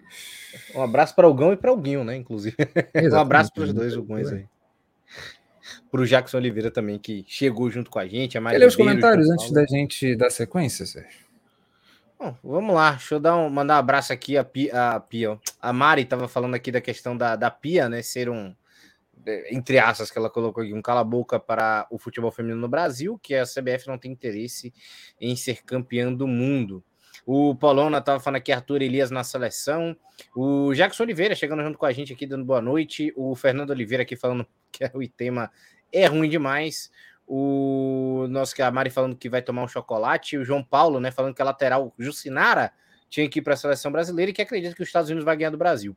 Um abraço para o Gelson Benítez, o Jackson que falou que na, a Liga Profissional Japonesa foi criada em 21, 22, né? Ainda está bem é, engatinhando, né?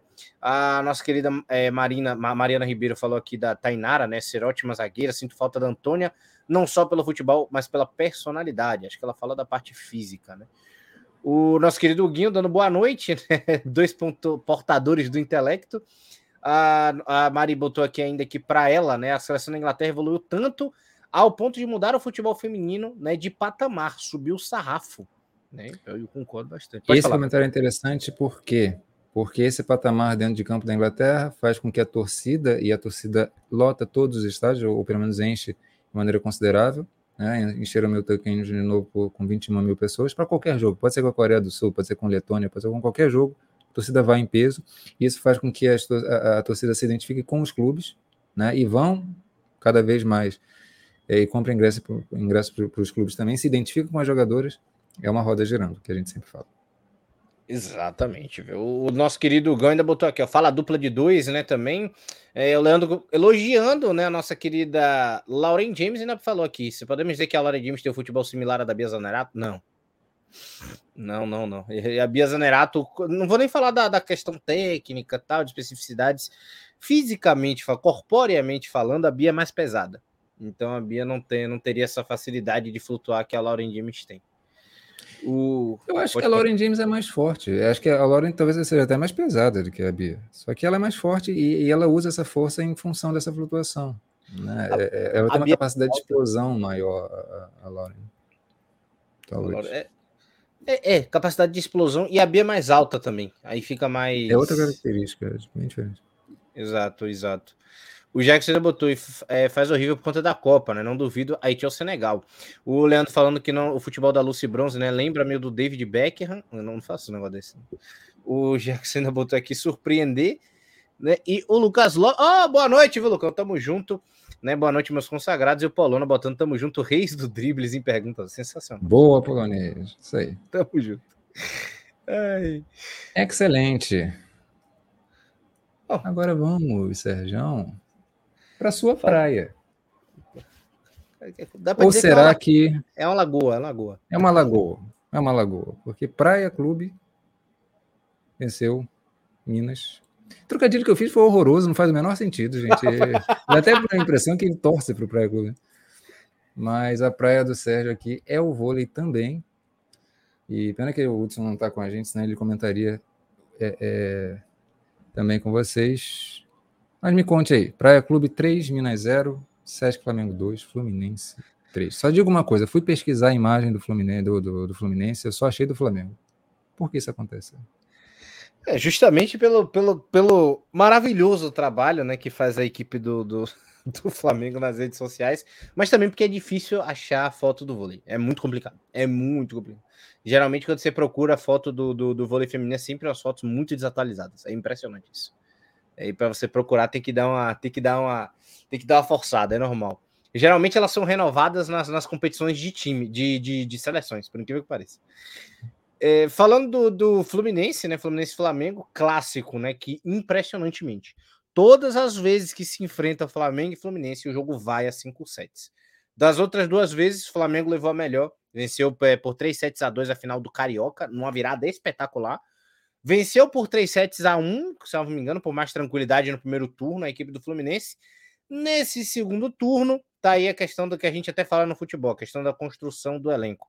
É um time que é muito bem estruturado, é muito bem fechadinho, né? Tem até, até a questão da, da Laís, a Lele também como líbera, né? É, tem também ali na frente, se não me engano, a Catieri. É, é um time bem estruturadinho, tá? Não tem grandes nomes ali dentro da, da, do vôlei do Fluminense, mas todos com todas ali com muita qualidade e bem estruturadas, né? Pelo técnico, o time acaba ganhando um corpo muito grande.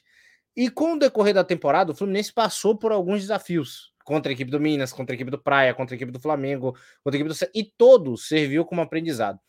E nenhum deles, o Fluminense, diferente como a gente tratou aqui de, de em outros DPOs, que eu falei de Flamengo, é, falei de Minas ou de Osasco, o, o, Fluminense caiu por conta de emocional, por conta de mental, por causa de algo que estava acontecendo. Geralmente eram, eram falhas que outro time melhor, por ter um elenco melhor, conseguia explorar. E aos poucos o técnico conseguiu ir fechando isso devagarinho. Ah, tem um problema aqui, aqui a gente resolve. Ah, o Minas resolveu explorar isso daqui, a questão da rede. Ah, então a gente conhece isso daqui. A questão da recepção tem a Laís, mas precisa de apoio, da Lele, perdão, mas precisa de apoio. Pronto, a gente corrige aqui. E aos poucos ele foi formando um elenco tão conciso a ponto de se tornar competitivo. E aí um Flamengo que tinha pegado em bala, inclusive ganhou ontem também, encarou pela frente a equipe do Fluminense e aí perdeu por 3 sets a 2 com a equipe que não desistiu do início ao fim e em nenhum momento esteve atrás do placar. Fez 1 a 0, fez 2 a 0, 2 a 1. Aí o Flamengo conseguiu empatar e aí a equipe do Flu ainda fechou, né, por 3 sets a 2 no, tie, no, no, no tie break, mas conseguiu se manter ali de um nível é, é, é, é, um nível de jogo, né, vamos, vamos assim dizer, porque no vôlei, né, ainda mais quando a gente não trata de grandes estrelas, essa questão do físico dentro do vôlei nacional pesa muito. Quando uma equipe se esforça muito em um set, né, a gente vê isso até no alto nível do vôlei também, mas quando a equipe se esforça muito no set, geralmente o outro costuma pesar. E aí também não fica tão interessante você fazer uma rotação, porque dependendo de quem vai entrar, o nível pode cair um pouco. Então precisa ter alguns cuidados. E o Fluminense, mesmo ali com, com essas quedas, esse, esses níveis físicos diminuindo, conseguiu se manter e conseguiu levar um, ainda é, ter um tie break, né? E vencer essa equipe do Flamengo com sobras, tá? Por 3 sets a 2. E a equipe do Flamengo, que é impressionante. É, é, isso é uma mentalidade de clube mesmo. Né? Pode ser no vôlei, pode ser no feminino, pode ser no futebol masculino. É uma equipe extremamente física. É impressionante isso. E aí no, no futebol, no, no, no vôlei feminino é igual, né? É muito dependente da Breaking, mas tem aquela coisa de ser muito intenso na rede, sabe? São, são todos jogadores ali muito fortes e muito pesadas. Aí tem até, tem a Rony, tem a Valkyria, então isso acaba muitas vezes sufocando a equipe adversária. O Fluminense soube resistir a isso e não sucumbir. Conseguiu fazer o 3 7 a 2 e tá de muito parabéns. Foi um jogaço, inclusive. É, melhor do que o do início da temporada do Campeonato Carioca. Bem melhor, inclusive. E no. Em questão de nível, né? E no Praia Clube Minas. É, é triste dizer, mas é uma derrocada grande, viu? É, nosso querido nosso querido Guinho tá aí para ouvir também, ele que é, que é Minas tenista, né? Mas, cara, é uma equipe extremamente dependente de peças individuais. E não é nem para manter o nível da equipe, porque eu dependo de Pridaroit e Carol Gataz para o nível do, do, do vôlei continuar, não. Tem a Penha, tem a Thaisa, tem a Julia Curies, tem, tem, tem um elenco maravilhoso. Tem a, a, a né? Agora a Pri Heldes, que, que é um dos entendimentos ali dentro de quadra. Mas, cara, é impressionante como é um time que esse sim tem um problema mental absurdo. É um técnico que se descontrola. E aí começa a passar isso em pequenos detalhes, começa a pedir tempo. Tempo, tempo de quadra no momento que não precisa, começa a chamar a revisão onde claramente não tem. E aí, quando você começa a errar isso consecutivo, isso começa a passar como mensagem para a equipe. E a jogadora, muitas vezes que devia fazer isso, que é a Thaisa, não, não, não é que ela é de maneira negativa para as meninas por ela, ah, ela é negativa para mim. A Thaisa tem, tem, tem, tem uma boa relação com todos ali, dá para ver até pela, pela, pela questão de vida pessoal ali, de redes sociais e tudo mais. Mas ela se impacta muito com os erros dela. Então ela começa a errar no saque, ela se destabiliza ela começa a, a, a se desajeitar com a Pri ela cai. Então ela precisa estar, tá, parece que ela precisa estar tá sendo fomentada essa confiança ali o tempo todo dentro de quadra. E aí quando uma jogadora de 36 anos ali dá essa queda, complica para quem tem 18. Para quem tá do lado, para quem é a jogadora mais nova no elenco. A Pri Heldes realmente tem alguns problemas ali que, que baixou o nível né, de uma entrada da, da, da Macris para ela. A Pri Heldes ela tem uma dificuldade na comunicação de meio de rede. E aí vira um pouco daquele efeito é, Vitinho no Flamengo, Westbrook no Lakers, é, é, sei lá, algumas jogadoras assim também, vários casos que a gente pode falar, a confiança começa a pesar demais, a England no Chelsea, e aí já não funciona, que aí a confiança já tá minada, e a coisa não evolui mais, fica sempre naquele mesmo nível, porque é uma coisa até que a gente tava, que eu estava conversando com o Rodrigão, vira um caso de sobrevivência, sobreviver dia após dia, e a evolução não acontece. E aí o Minas de fato implodiu dentro de quadra por um praia que tá precisando se reafirmar novamente e tem encaixado. A Suelen foi bem, a Claudinha foi bem, é, a nossa querida Carolana foi bem, a Anne foi espetacular, a Tainara, né? A, a, a nossa querida Martinez, né, se não me engano, é a, é a, é a, Bra, a Braiele, né? Porque a Jeremy, que tá lesionada, também foi maravilhosa. E, enfim, acabou sucumbindo a equipe do Minas e usou para um ganho de confiança espetacular. Comentário especial para pessoa especial. Enfim, uma vitória sensacional da, da, equipe do Praia por 3 sets a 0. A equipe que só tem uma derrota em toda a competição e foi para o meu Mengão. Tava num dia maravilhado da Bill King. É a única coisa, é, é só como eu sei explicar isso. é, é só isso. Sensacional, Sérgio. Então vamos agora para o momento final, que é destacar os jogos da semana. Senegal e Haiti agora estão jogando, né? Começou o jogo pelas repescagens do, da Copa do Mundo, né? Aquela repescagem final ali intercontinental. Camarões e Tailândia também vão jogar é, às três é, é da manhã. É, daqui a pouquinho também, nessa madrugada. E é, também no sábado às 22, né? Amanhã 22 e no domingo vai acontecer Taipei Chinês e Paraguai, Papua Nova Guiné e Panamá e aí vão nessa sequência, você vai conhecendo quem vai para a Copa do Mundo, Sérgio. E vamos ter a sequência dos amistosos, esses torneios amistosos, né? Dentre os quais eu destaco, é, aqui não tá, mas a gente vai jogar com. Eu acabei pulando. O Brasil e Canadá vai ser no domingo, é isso, Sérgio? Isso, isso, oito e meia da noite. Oito e meia da noite. Aqui não tá, mas acho que o principal destaque seria esse. Vamos enfrentar o Canadá e também ao longo da semana a gente vai pegar. É, ah, tá ali sim, tá no final. Tá no final. Tá no final. Ué. Eu estou maluco, Sérgio. Eu, eu mesmo faço as coisas e me perco nas coisas que eu faço. Não foi na. Estados Unidos e Canadá foi ontem, né? No caso, Brasil e Estados Unidos é na quarta-feira, às nove da noite. Nove da tá noite. Tudo errado isso aqui. Enfim, isso. Aí o Brasil vai pegar o Canadá e vai pegar também os Estados Unidos depois, né? Exato, exato. Ele ter a Inglaterra e Itália, enfim, alguns joguinhos interessantes que a gente vai comentar. As seleções que a gente não conseguiu comentar muito hoje, a gente vai comentar na semana que vem. Certo? Fechado, fechado, fechado, fechado e maravilhado. Então fica aí os destaques da semana e fica o convite para vocês acompanharem com a gente, tá? Domingão, né? Brasil e Canadá às oito e meia da noite, né? E também às nove, lá na quarta-feira, Brasil e Estados Unidos, esse jogo, meu amigo. Vai ter muita gente esperando para assistir, inclusive eu também, né? Vai ser, vai ser maravilhado. Tava, tava, tava com saudade de assistir um jogo da seleção americana também. E vai ser jogo bom, jogo bom. Que é quase um clássico, né? Do, não não que, que o jogo seja no, no mesmo nível das duas seleções, mas é quase um clássico também do futebol mundial. Rodrigão. Chegamos ao fim dessa jornada de quase três horas. De quase duas horas, é verdade. Hoje a gente falou de bastante coisa, né? E é interessante, a gente. É isso, é o desafio do tempo, mas a gente pelo menos falou de uma maneira um pouco mais extensa. Ali. A gente conseguiu falar das ligas, a gente falou da seleção brasileira, né?